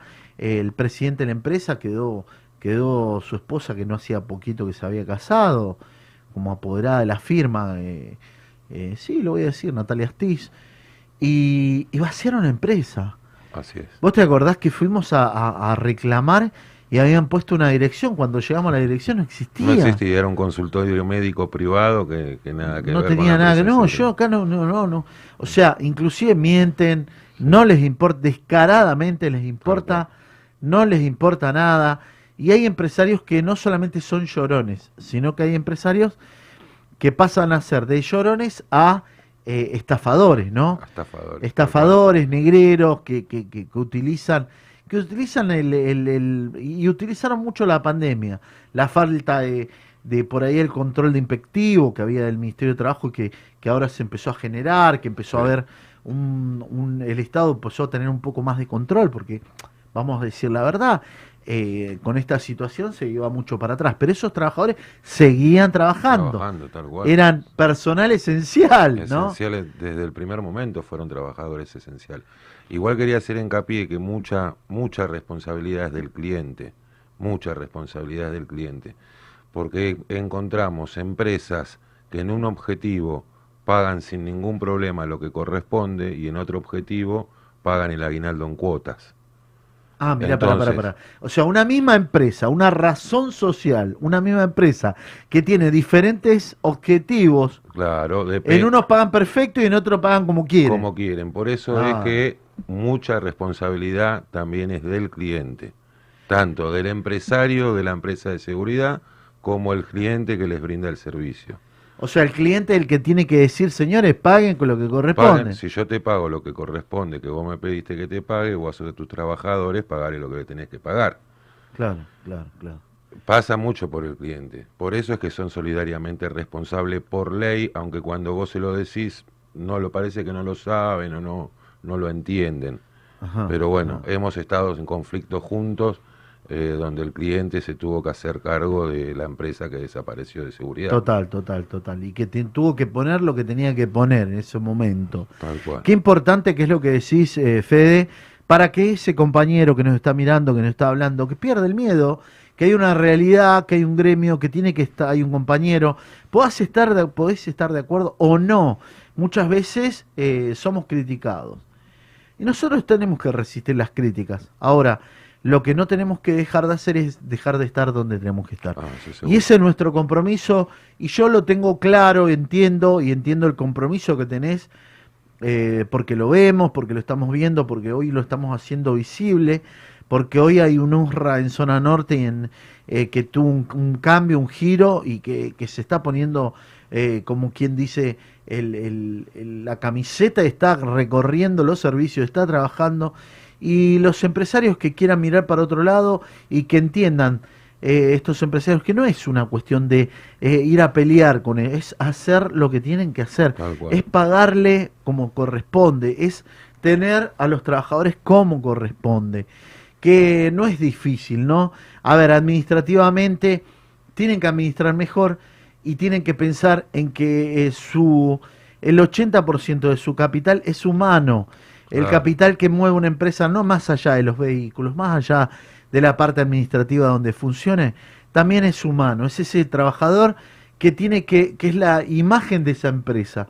Esa imagen de esa empresa no puede estar faltándole los zapatos. No puede ser que el trabajador no cobre a tiempo porque a, a veces hasta se le hace difícil viajar y llegar a los objetivos porque no tienen dinero para pagar. Nos decían los trabajadores, Sí, a sí. veces no tienen dinero para cargar la La sube, ¿no? Claro. Eh, muy difícil, muy difícil. Tuve que escuchar a un empresario que diga, bueno, te pagamos el aguinaldo en cuota, pero te lo pagamos. Eh, una locura, Claro, una locura. como decir, ¿no? Qué Claro. terrible. Pero bueno, pero te lo pago. Claro. Y cuando el trabajador va a pagar los impuestos, lo va a pagar en cuota. Cuando va a comprar para su familia, va a pagar en cuotas. No, Claro. no es así. No es así. Y como vos decís, el valor del trabajo es humano. Es todo ganancia. No puede decir que está mal por la pandemia, te pago el aguinaldo en cuotas. Total. No va. Total. Esta es la realidad de una actividad que nosotros eh, vemos y hoy lo tenemos a Federico Gómez Maidana que nos está dando una mano eh, contándonos esta realidad. Por eso era muy importante pasar este informe. Bueno, ellos vienen movilizando, vienen trabajando, eh, vienen poniéndose al frente este, de esta actividad tan importante, tan sensible, ¿no? Eh, por eso era importante en la voz del trabajador contar, contar con esto, contar, charlar y poder decirle a los vigiladores, bueno, eh, sentite tranquilo, eh, seguí cumpliendo, porque cumplir es lo importante. Pero también eh, del otro lado uno necesita la gratificación de cobrar un sueldo en tiempo, en forma. Eh, tener medianamente su ropa en tiempo y forma. Así que yo la verdad que agradecido, agradecido eh, Fede por, por estar, por estar presente, sobre todo en el programa, por ponerle todo, por estar trabajando y ponerte al frente en la zona norte de esta tan, tan respons de esta tan eh, de esta responsabilidad tan, tan amplia que vos le estás poniendo y que le estás poniendo en tu vida, en estar, porque los veo que la mañana, tarde, la noche están recorriendo y están laburando en el país también, así, ¿no? Sí, sí, sí, en todo el país. Bueno, te quería dar las gracias a vos porque siempre nos me bancás, nos bancás al equipo de trabajo que tenemos de URRA acá en Zona Norte, siempre dándonos una mano, apoyándonos. Agradecerle también a la compañera Celeste, que gracias a ella también podemos hacer mucho acá en Zona Norte. Y nada, quería agradecer eso al equipo de trabajo que está siempre laburando, como decís vos, mañana, tarde y noche, que la verdad caminamos un montón. Eso es importante, agradecerles también a los compañeros que, que están en tu equipo, que le ponen todo a, a Celeste Ferrara, a- al, doctor García, a todo el al consejo directivo, a los compañeros que, que están en el cuerpo de delegados, que están que le ponen todo, ¿no? En la Sí, A los Argentina. compañeros de Quilmes que siempre llaman preguntando. Siempre llaman si preguntando. necesitamos una mano y sí, sí. Y- Siempre estamos en contacto. Y esto es bueno, y esto es bueno porque, bueno, es im- importante tener un canal de diálogo, empezar a unirse. El movimiento obrero y sobre todo en la actividad tiene que tener una, una unidad y empezar a pensar en los trabajadores, que es tan importante. Yo sé que eh, pueden haber diferentes pensamientos, pero esto de, de tener en cuenta de que tenemos que salir adelante como Argentina y esto es una actividad que realmente ha sido muy castigada y que tiene que salir para adelante. Así que Fede, agradecido, agradecido por el tiempo que nos brindaste, poder venir, estar en este espacio y poder charlar y contarle a los compañeros. Te dejo el último mensaje para que puedas. No, agradecerte a vos, como dije recién, a todos los compañeros que siempre dan una mano, que colaboran, que son muchos, porque no lo nombro porque alguno me va a olvidar, pero nada, simplemente decirle gracias por todo. Gracias a toda la actividad, gracias a URRA, gracias a los compañeros. Enorme saludo para todos y cada uno de ellos. Nos estamos viendo en un ratito nomás, que ya viene, sí, como viene uno de los secretarios generales que, que ha ganado ayer y bueno, ya vamos Sí, a un hacer... saludo grande para el Pitu, para Fernando Ruarte. Fernando. Ruarte, no, ya Sí, estamos sí. con él en un ratito nomás. Nos vemos en unos minutos, gracias. Seguimos en La Voz del Trabajador.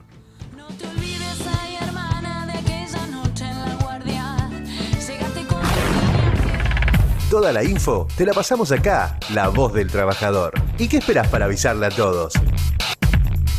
Sumate a esta propuesta con Ricardo Lobaglio. Bits 105 FM. Inicio espacio publicitario. 2JM. Somos proveedores de filtros y lubricantes más completos de la zona. Productos de primera línea. Autos, motos, camionetas, 4x4. Vehículos nacionales e importados. Atención personalizada. 2JM Lubricantes. Salta 365. Frente a la plaza de General Pacheco. Tigre. Cada miércoles de 18 a 20 horas nos podés ver Nos podés escuchar En en 5 cinco bits. La vuelta que faltaba. con información, sorteos, entrevistas exclusivas, la música que te gusta y, Toda la data. En 5 bits, vos sos el centro de la escena. Dale, sumate. Todos los miércoles de 18 a 20 horas tenés una propuesta, Con la conducción de Sara 10, en vivo y en simultáneo por 5 TV. idea y dirección general, Alexis Carballo. Cinco bits. En la 100.5 FM. Sentimos música. Estás en 5 bits. Estás en 5 bits. Estudio Méndez y Asociados. Asesoramiento impositivo, tributario, laboral y previsional. Teléfono 4736-0143. Rivadavia 1014. General Pacheco. Tigre. Fleteros al frente, todos los martes de 18 a 20 horas. Política, sindicales y toda la actualidad social y fletera para que estés informado por los que saben. Conducen Jorge Luque, Leo Ojeda, Marcelo Burruchaga y Seba López. Fleteros al frente, martes de 18 a 20 horas, en vivo y en simultáneo por 5 TV y redes sociales. Beach 100.5 FM. Sentimos música.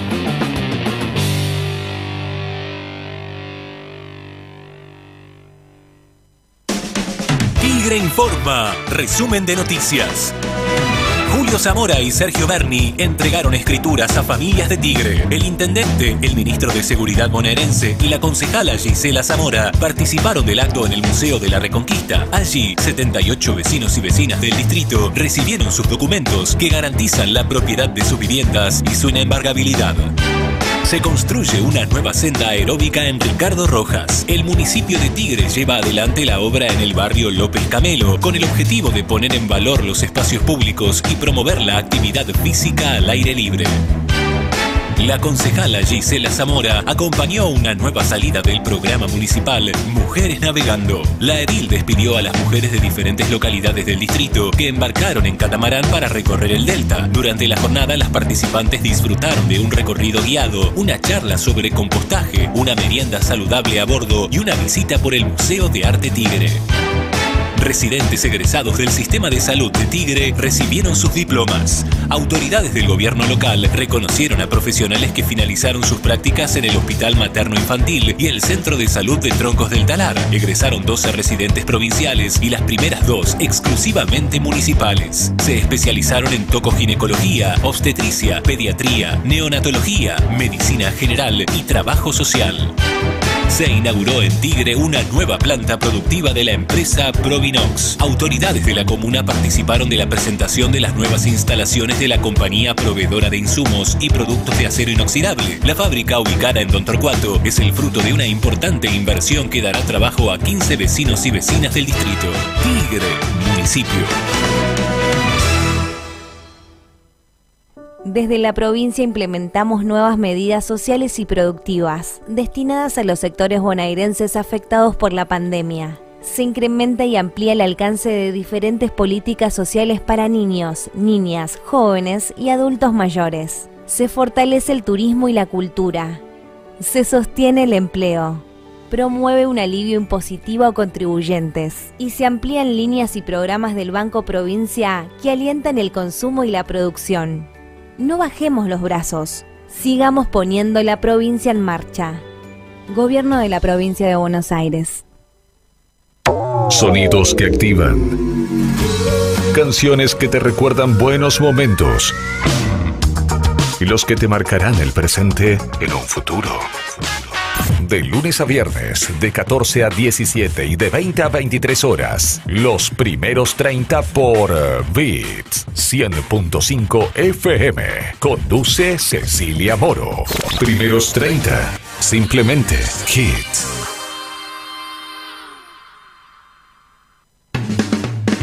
Un brillante futuro te espera. Estudia Mecánica Dental. Instituto San José. Carreras cortas y lucrativas. Abierta la inscripción. Teléfono 4749-0814. Avenida Cazón 22. Tigre. Instituto San José. San Fernando informa en 60 segundos. Juan Andriotti recorrió la última etapa de obra del nuevo Centro de Salud 31. El intendente visitó la construcción pronta a terminar del nuevo centro para la atención primaria, donde se atenderán especialidades como obstetricia, pediatría y clínica médica. Se construye en Entre Ríos y Carlos Casares con ayuda de fondos nacionales. Avanza la obra del Parque Fate donde antes había un zanjón. El nuevo parque de 10 cuadras de extensión, forestado, iluminado y con una posta policial con cámaras de seguridad ofrece a los vecinos tres canchas de fútbol, canchas de fútbol tenis y ping pong, juegos para chicos y juegos aeróbicos. Se encuentra ubicado en Malvinas Argentinas, entre Pairó y Ruta 202. San Fernando, una ciudad que se renueva. Cuenta DNI ya tiene 2 millones de usuarios y para festejarlo, el Banco Provincia sumó más funciones a su billetera digital. Envía dinero, compra en comercios, recarga el celu y paga tus servicios desde donde estés. Es gratis. Bájate cuenta DNI en solo tres simples pasos y sé parte de esta gran comunidad. Banco Provincia, el banco de las y los bonaerenses. Fin. Espacio Publicitario. Fix Radio. Noticias. Hoy estamos reinaugurando esta plaza ya con las mismas características de las 64 plazas que ya inauguramos. Esta es la número 65, eh, con iluminación, seguridad, eh, bancos, un lugar para el disfrute de la familia, de los jóvenes, de los niños. Y creo que se- debemos seguir trabajando en eso. Nos faltan muchas plazas más todavía, tenemos que llegar a más barrios y con el esfuerzo que hacen los vecinos de Tigre lo estamos pudiendo hacer. Estamos contentos con esta nueva reinauguración, el espacio número 65 que se está inaugurando y bueno, vamos a seguir trabajando para que todos los barrios en todo Tigre tengan espacios como este, absolutamente renovados, lindos y de calidad. Muy, muy contenta, porque da otra, otra vista, es otra cosa, eh, en todo, en todo aspecto. Muy lindo todo. La verdad, muchas gracias. La verdad que sí que está lindo. Todo lo que está haciendo Julio Zamo- Zamora acá en el, en el barrio Las Tunas está muy lindo. La verdad que estamos conf- conformes con, con todo lo que están haciendo la gente de acá del municipio. Le dije al, al doctor que quería la Plaza de la Familia con nuevo juego y cumplió. Eh, Ahora tenemos nuevo juego y yo estoy acá a una cuadra y me encanta, estoy cerquita de los juegos, todo muy lindo. Las plazas son un elemento fundamental para el desarrollo personal de los chicos, para el encuentro, para que generen amigos, para que vengan a hacer un poco de gimnasia y, y eso es lo que tenemos que seguir haciendo como Estado. Fix Radio. Noticias.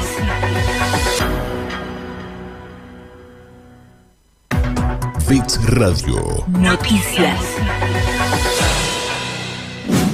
Un encuentro de la familia acá del Sorsal, alrededor del polideportivo, creo que es un lugar de encuentro para todas las generaciones, los chicos, los jóvenes, los adultos mayores, eh, pueden disfrutar y lo hemos visto en el día de hoy con coreografías impresionantes, eh, festejando estos 10 años del polideportivo. Eh, creo que hay que seguir trabajando por que estos espacios sigan siendo lugares de encuentro, que sigan, eh, se siga permitiendo que todos los vecinos que quieran y que tengan ganas de encontrar amigos, de hacer un deporte, de tener una actividad física, puedan venir a estos lugares. Parecía tan lejos y hoy verlo, vivirlo y poder celebrar los 10 años de este polideportivo para nosotros eh, es, mucha alegría. Así que, bueno, muy agradecida, por supuesto, a nuestros vecinos y vecinas por la confianza, por elegir los polideportivos de Tigre, que son 18, por eh, acercarse. La gente se entusiasmó mucho cuando hicimos la propuesta en festejar los 10 años. Fue un polideportivo que primero comenzó siendo una plaza deportiva y luego con el esfuerzo del municipio y a raíz de toda la demanda también de los vecinos del Zorzal, eh, se creó en un polideportivo. Nos cambió la vida a todos, es re bueno, viste, a la gente a divertirlo, pasarlo bien, en familia. Y es un lugar hermoso donde todos nos divertimos y estamos bárbaros. A mí el polideportivo significa como mi segundo hogar. Es la extensión de mi casa, salgo de mi casa y es como estar en mi hogar. Así que el poli es muy importante para mí.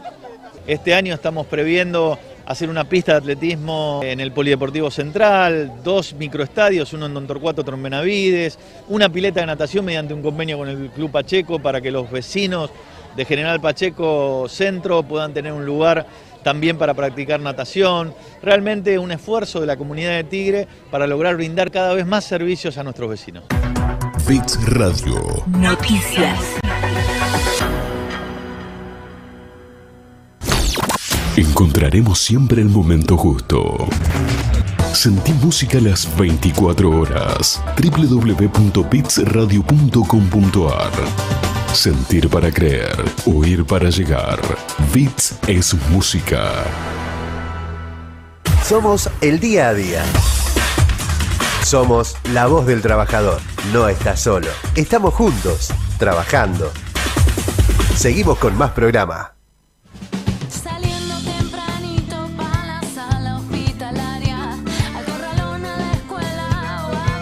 Y seguimos, seguimos en La Voz del Trabajador acá en 100.5 Radio VIP y en 5 TV, la imagen de Zona Norte, qué grande, qué grande, bueno, esperando que en minutos más vamos a tenerlo en el aire a Fernando Ruarte, secretario general electo de CETIA ayer, ayer y bueno, estamos esperándolo, está viniendo con demoras en el tráfico, como siempre pasa un día antes de un fin de semana largo que se complica la salida de Buenos Aires. ¿No, Martina? Sí, la verdad que justo hoy que todos se van a tomar el fin de semana por feriado y bueno, la jornada de docentes que hubo por hoy la verdad que muchos compañeros decidieron tomarse unos días libres y después volver a empezar la campaña. Es obvio que va a estar así el tránsito, así que esperamos al compañero. Esperamos al compañero y sabemos que bueno, que hay un montón de noticias también para poder ir charlando, ¿no? Que es importante, ¿no? Tengo que contar y remarcar, ¿no? Que hay, bueno, eh, por ejemplo, que dice que el gobierno duplicará las asignaciones familiares. Es importante, importante. Eh, y también y ver eso que un Estado esté presente, que ayude un poco más en el mercado interno es importantísimo. También contar que hoy ha sido electo el compañero Sergio Sacia. Sergio ha sido eh, electo en la central de la CAP, que ahora dentro de un ratito, cuando la producción tenga el video, ya lo podemos pasar. No sé si lo tienen, lo podemos estar pasando algunas pequeñas palabras de, de lo que fue el acto y el conductor de la CAT es nuestro compañero Pablo Moyano de Camioneros.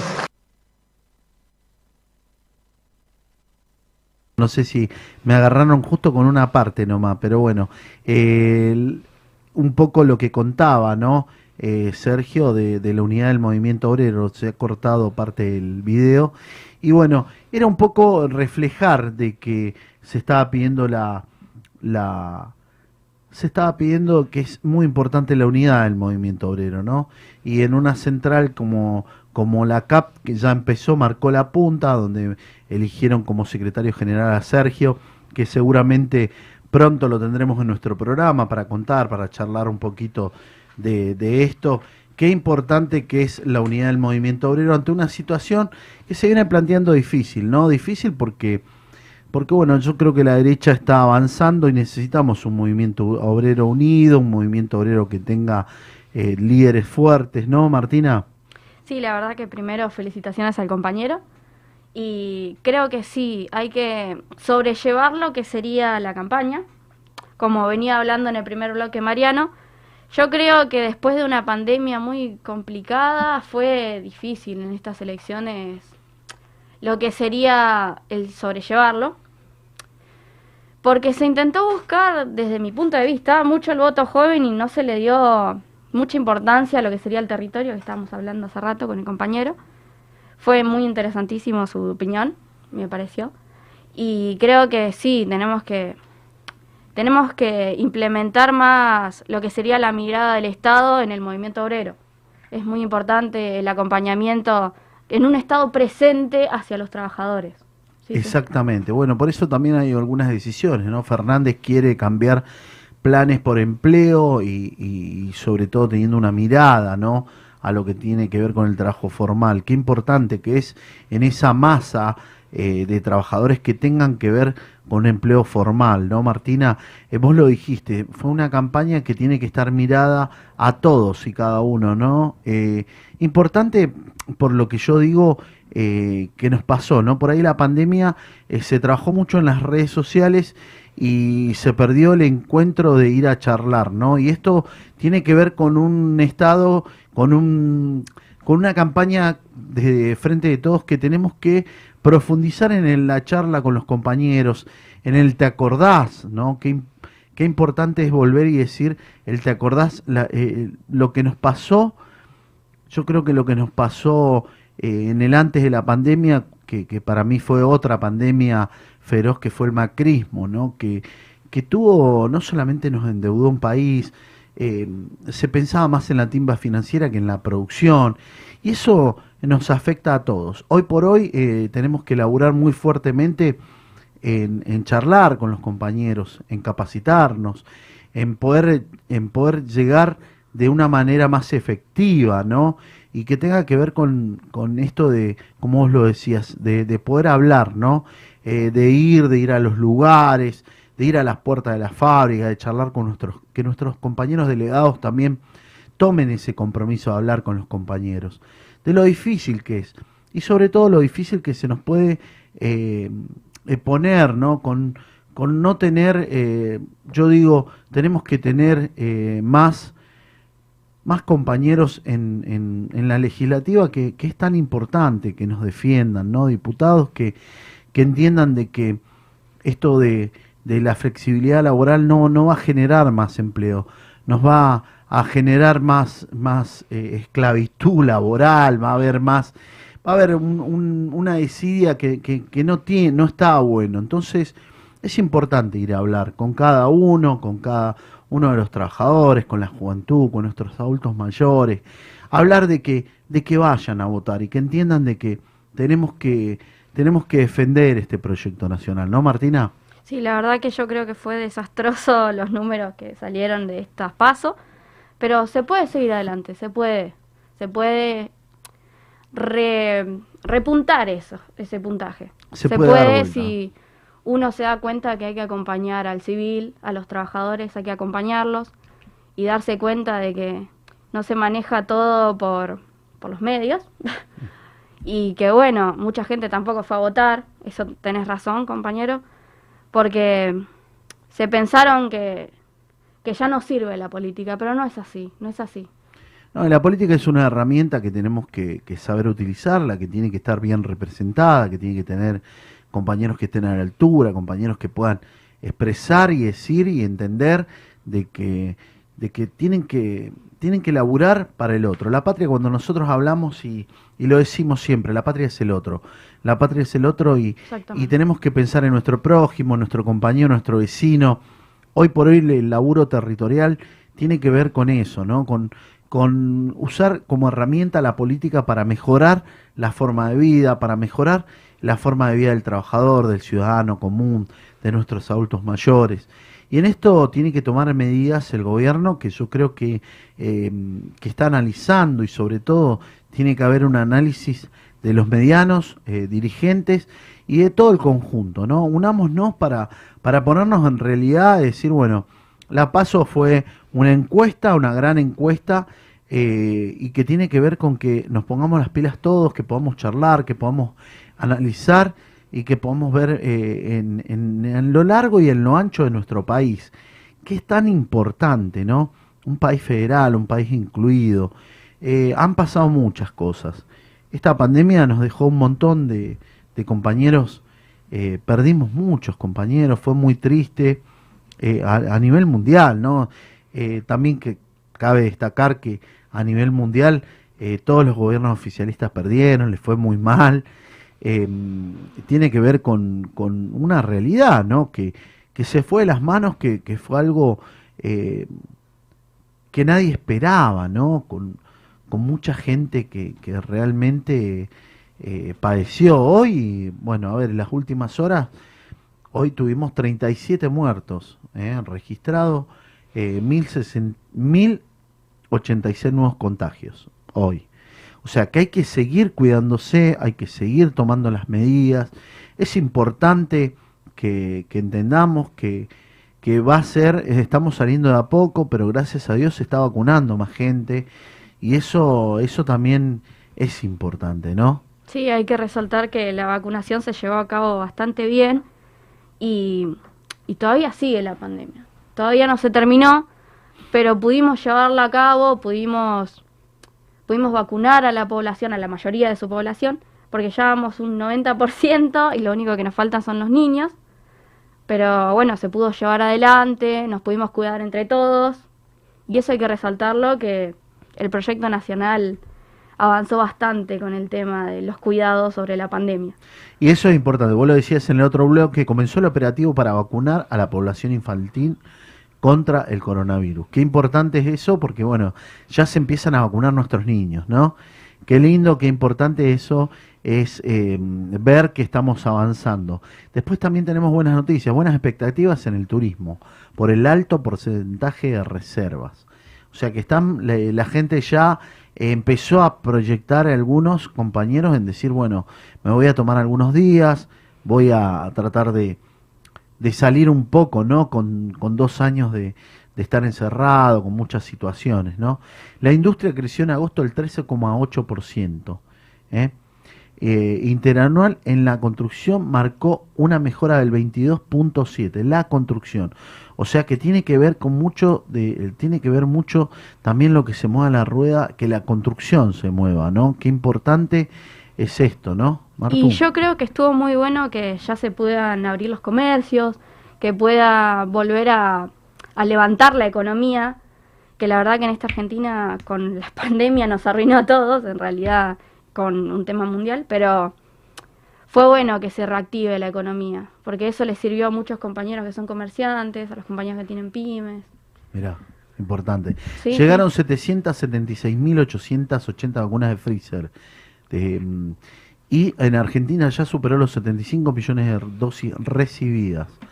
Eso está, eso quiere decir que bueno, que vamos a estar pasando dentro de poco eh, y con esta buena noticia de que bueno, que se empiezan a vacunar a nuestros infantes, ¿no? Qué lindo eh, que se está diciendo, bueno, empiezan la vacunación de 3 a 11 años. No, muy lindo, muy lindo. Son buenas noticias, que también tienen que ver con esto que, que es. Quería contarles un poquito, tenemos un video para ver si podemos pasar, porque fue una jornada muy linda de, de militancia, de, de juntarse la militancia eh, más que nada por el, en el sentido de, de no sentirse eh, que, estamos derrotados, que podemos hablar. Vos sabés que fue en Ensenada, donde hablaron muchas organizaciones sociales, muchos compañeros que, que venían del movimiento, movimiento obrero, donde hablaron un montón. Vamos a pasarlo.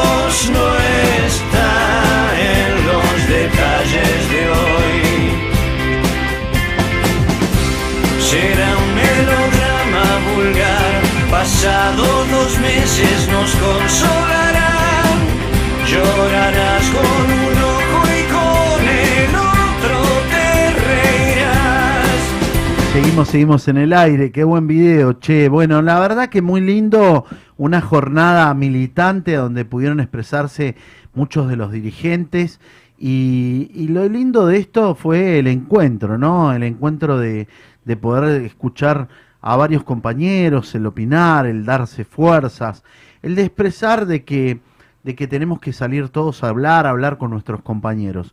Y para eso realmente, bueno, aparte en este programa hoy tenemos un invitado de lujo que llegó pobre con este fin de semana saliendo de Capital, pero vino con una gran asistente. Y quiero eh, darle la bienvenida a nuestro flamante secretario general de CETIA de Vicente López, Fernando Ruarte. ¿Cómo estás, Fer? Hola. Eh, hola Ricardo y a la audiencia, hola. ¿Todo bien? Bien, acá andamos. Bien acompañado, venís con la secretaria, con Catalina. Sí. ¿Cómo está Catalina? Mirá, contenta. Hola Cata, ¿cómo estás? Bueno, eso es importante y lo lindo es que, eh, bueno, pasaste una jornada de mucha, de mucho laburo ayer, eh, re- digamos como quien dice, representando a los trabajadores textiles de Setia que estuvieron, bueno, laburando, poniendo, poniendo su voto de confianza hasta esta, a esta nueva conducción que va a manejar, eh, digamos, en estos cuatro años lo que es Setia Vicente López. Eh, sí, ayer fue una jornada de... Los compañeros votaron, ¿no? Lista, lista de unidad, lista única. Eh, pero bueno, bien, bien, estamos, estamos confiados que vamos a seguir haciendo las cosas bien y siempre en defensa de los compañeros, ¿no? siempre en defensa de los trabajadores y veo una setia renovada con la conducción de, del Vasco poniéndole, poniéndose al frente. Hemos visto mucha, pero mucha actividad de, de la actividad textil y sobre todo de un setia que está renovado, que está trabajando, que buscó la unidad, que buscó el consenso, que buscó el trabajo y sobre todo un trabajo que es el día a día, que yo lo veo, se ve no solamente en las redes, sino en los compañeros, en los delegados, contentos. Ayer, eh, bueno, hoy, hoy tengo el privilegio de tenerlo acá, nuestro actual y, y flamante secretario general, y que pronto, bueno, también asumirá y seguramente va a haber eh, elecciones a nivel nacional, ¿no? Sí, en diciembre tenemos elección a nivel nacional, eh, 15, eh, 16 de diciembre.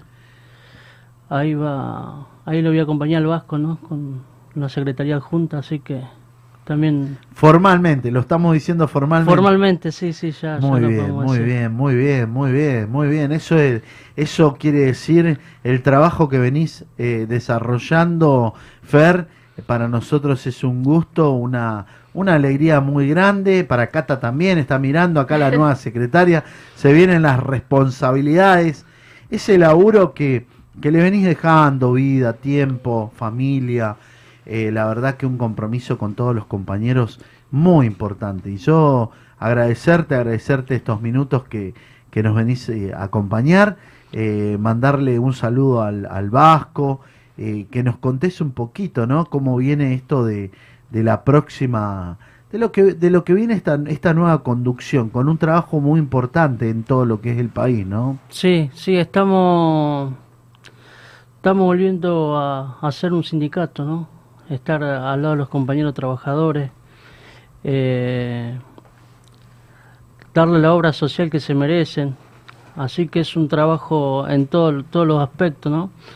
Ahora se nos viene el Día del Textil, el cuarto domingo, y ahí estamos haciendo un sorteo de eh, 22 millones y medio de pesos en órdenes de compra por 15 mil pesos cada orden de compra. Qué Así- importante, Sí, bien, sí, bien, La ¿eh? verdad que es un, un esfuerzo que hacemos y se lo queremos devolverlo a nuestros compañeros, ¿no? Los trabajadores que día a día ponen el hombro para, para tener un setia que, administrado, con una administración impecable, ¿no? Qué importante, qué importante. Esto nunca visto en, en Setia, ¿no? No, hoy estamos haciendo un setia federal. Hoy podemos decir que queremos llegar a, vamos a sortear a, a todo el país. Hoy queremos llegar al trabajador que tenemos en Tierra del Fuego, como el que tenemos en Jujuy. Es, es un trabajo muy importante que estamos llevando para, para llegar ¿no? a cada, a cada compañero. Y eso tiene que ver con una conducción que miró, que miró ampliamente a todo un país, un- a un país federal. Martu, mirá qué importante, ¿no?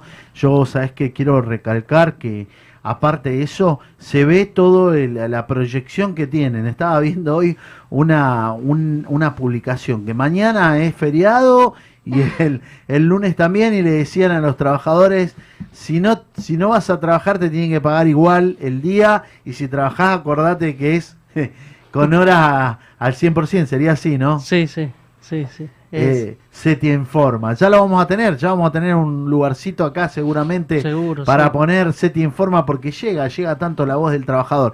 Esto, esto tiene que ver con que, con que hay un compromiso, ¿no? Y vos sabés que eh, yo a muchos, muchos compañeros nos contaban ayer llamados por todos lados y la verdad que, que me acuerdo, me acuerdo de ese legado de Alcoyana, me acuerdo de ese legado, y siempre me acuerdo, ¿no?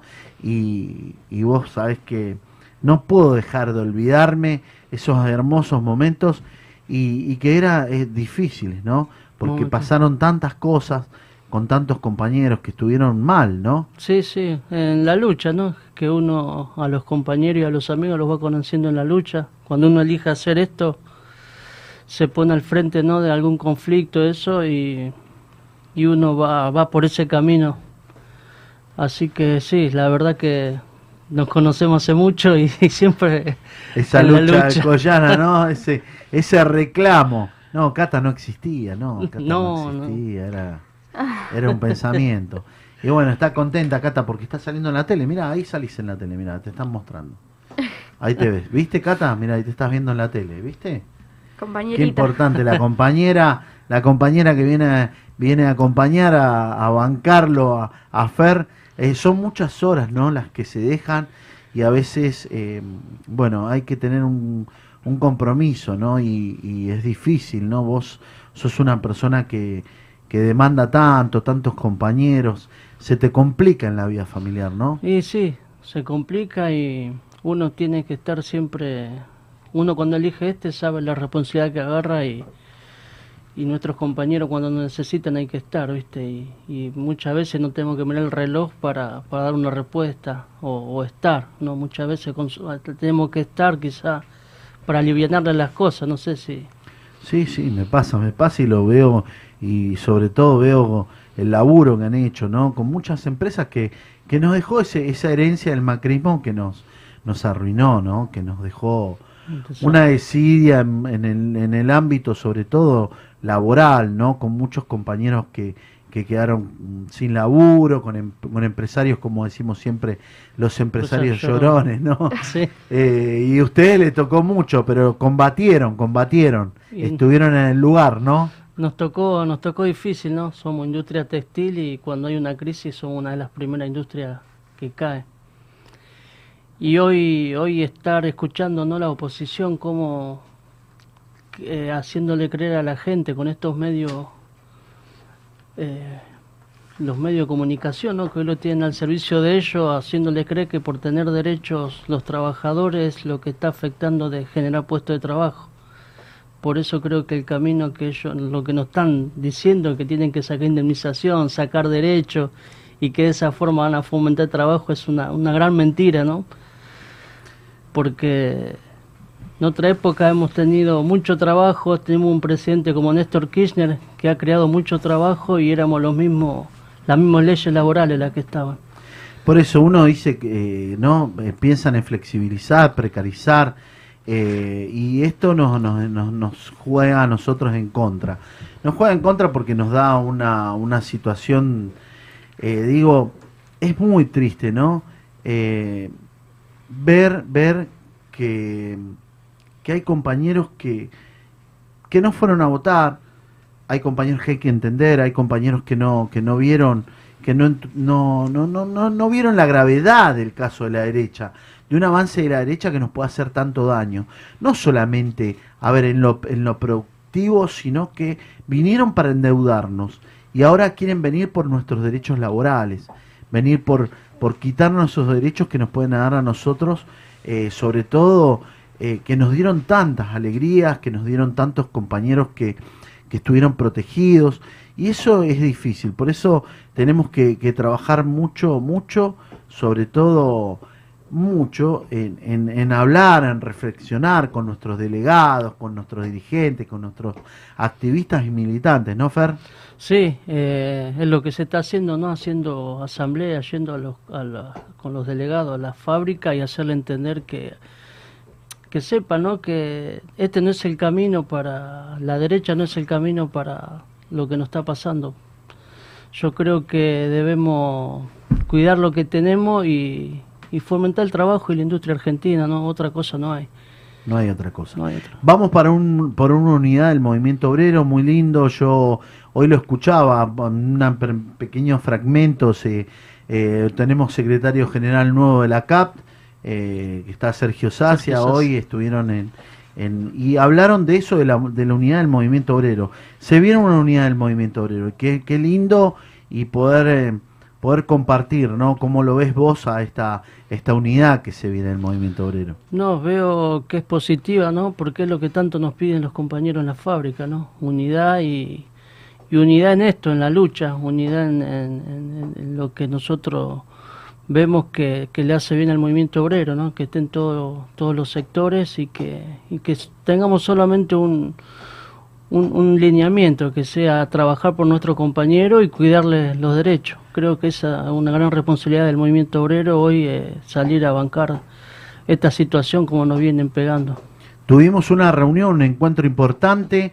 Tuvimos una reunión, un encuentro importante, una charla allá en tu casa, en Vicente López, con, con Lucas Boyanowski y con diferentes, con una amplia, amplia cantidad de compañeros dirigentes de diferentes, eh, diferentes actividades, diferentes gremios, y todos terminamos en el mismo, en el mismo compromiso, salir a charlar, a hablar con nuestros dirigentes, con nuestros delegados y poder eh, lo que vos decís, poder tomar conciencia y poder predicar a nuestro par, a nuestros dirigentes, a nuestros delegados, eh, empezar a charlar en cada lugar, en cada fábrica, en cada lugar de transporte, en cada lugar de donde se produce y donde se transporta, donde se puede hablar con los compañeros para, para ver si le podemos cambiar el rumbo, ¿no?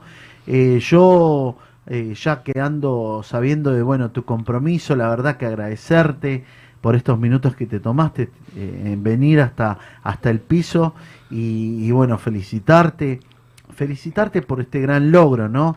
De, de conducir hoy una seccional tan importante, con tanto movimiento, con tanto trabajo, con tanta historia como es Setia Vicente López. Así que bueno, te voy a dejar estos minutos para que agradezcas y cuentes y digas lo que quieras decir. No, agradecer ¿no? a todos los compañeros que ayer nos acompañaron con los votos, ¿no? que, que fue una lista de unidad y antes de esa unidad hay mucha, porque muchas veces nos dicen, che, ¿por qué siempre hay una lista? Y se pierdan la parte de atrás que uno tiene que, que tratar de unir pensamiento, unir trabajo para poder armar una lista de unidad. Por eso hoy tenemos una lista linda de muchos compañeros jóvenes y con ganas, eh, ¿no? Para representar a todos los trabajadores acá de zona norte y, y hoy a un setia en todo el país. Renovado. Renovado. Qué grande. Por eso, bueno, le mandamos un, un saludo muy grande a nuestro, a nuestro compañero secretario general, al Vasco, a todo el Consejo Directivo Nacional de SETIA, mandarle saludo a todo el nuevo Consejo de la Seccional Vicente López, a todos los compañeros que te acompañan, formaron un excelente equipo, formaron un equipo de trabajo y sobre todo con mucho consenso, porque fueron muchas horas, mucho trabajo, mucho diálogo con cada uno de los compañeros para poder formar esta gran lista de unidad. Y eso es lo que tenemos que eh, mostrar, por eso era muy interesante para mí que vinieras hasta la voz del trabajador, acá con Catalina Roarte, que está, está contenta y dice, papá, quiero ir a festejar hoy. No es viernes, pero bueno, es fin de semana largo. Así que agradecerte, Martu, tu último minuto para ya ir cerrando el programa. Gracias, gracias compañero. La verdad quería felicitar al compañero Fernando por todo el laburo que se hizo desde el gremio de Setia, porque sé que la padecieron con las dos pandemias que vivimos y la verdad que, que bueno, desde esta mirada de la juventud pude observar que fue un trabajo duro para ustedes y que, y que tengan la hora social fue un logro magnífico, magnífico y maravilloso. Deben estar todos muy contentos por la lista de unidad, que se puede notar que hay unidad en el pueblo, que hay unidad en el movimiento obrero y, y nada, un saludo a todos mis compañeros de CGT y a todos los que están poniendo el cuerpo para poder seguir adelante. Así es, bueno, dale, para hacer... ¿Quieres dar un saludo, Cata? ¿Querés dar un saludito? ¿Eh? ¿Saludar? ¿Querés saludar? A ver, saluda, vení, vení acá, te, te ponemos poner y acercarle el micrófono. Vamos a dar el saludo a Catalina, Catalina Ruarte que va a saludar, ahí te vas a ver en la tele. Hola. Bueno, Cata, ¿contenta de visitarnos? ¿Estás contenta? Muy bien, bueno, ahí saludó Catalina. Eh, gracias, Fer, por, no, por gracias, estos gracias minutos. a ustedes y, y bueno, seguir trabajando, ¿no? a seguir trabajando por la unidad, por el laburo, ahí ya te, vamos. Catalina contenta, se va a ir porque hoy la vio una cantidad importante de compañeros. Gracias a todos los que nos acompañaron en este programa, La Voz del Trabajador, a todos los televidentes, a todos los que compartieron con un excelente programa, con muchos invitados. Nos vemos la semana que viene. Buen fin de semana, buen fin de semana largo para todos y todas. Un saludo para mi familia que me está mirando. En un ratito nomás nos vamos a estar viendo. Saludos para todos los compañeros y toda la producción. Nos vemos el jueves que viene en La Voz del Trabajador. Gracias.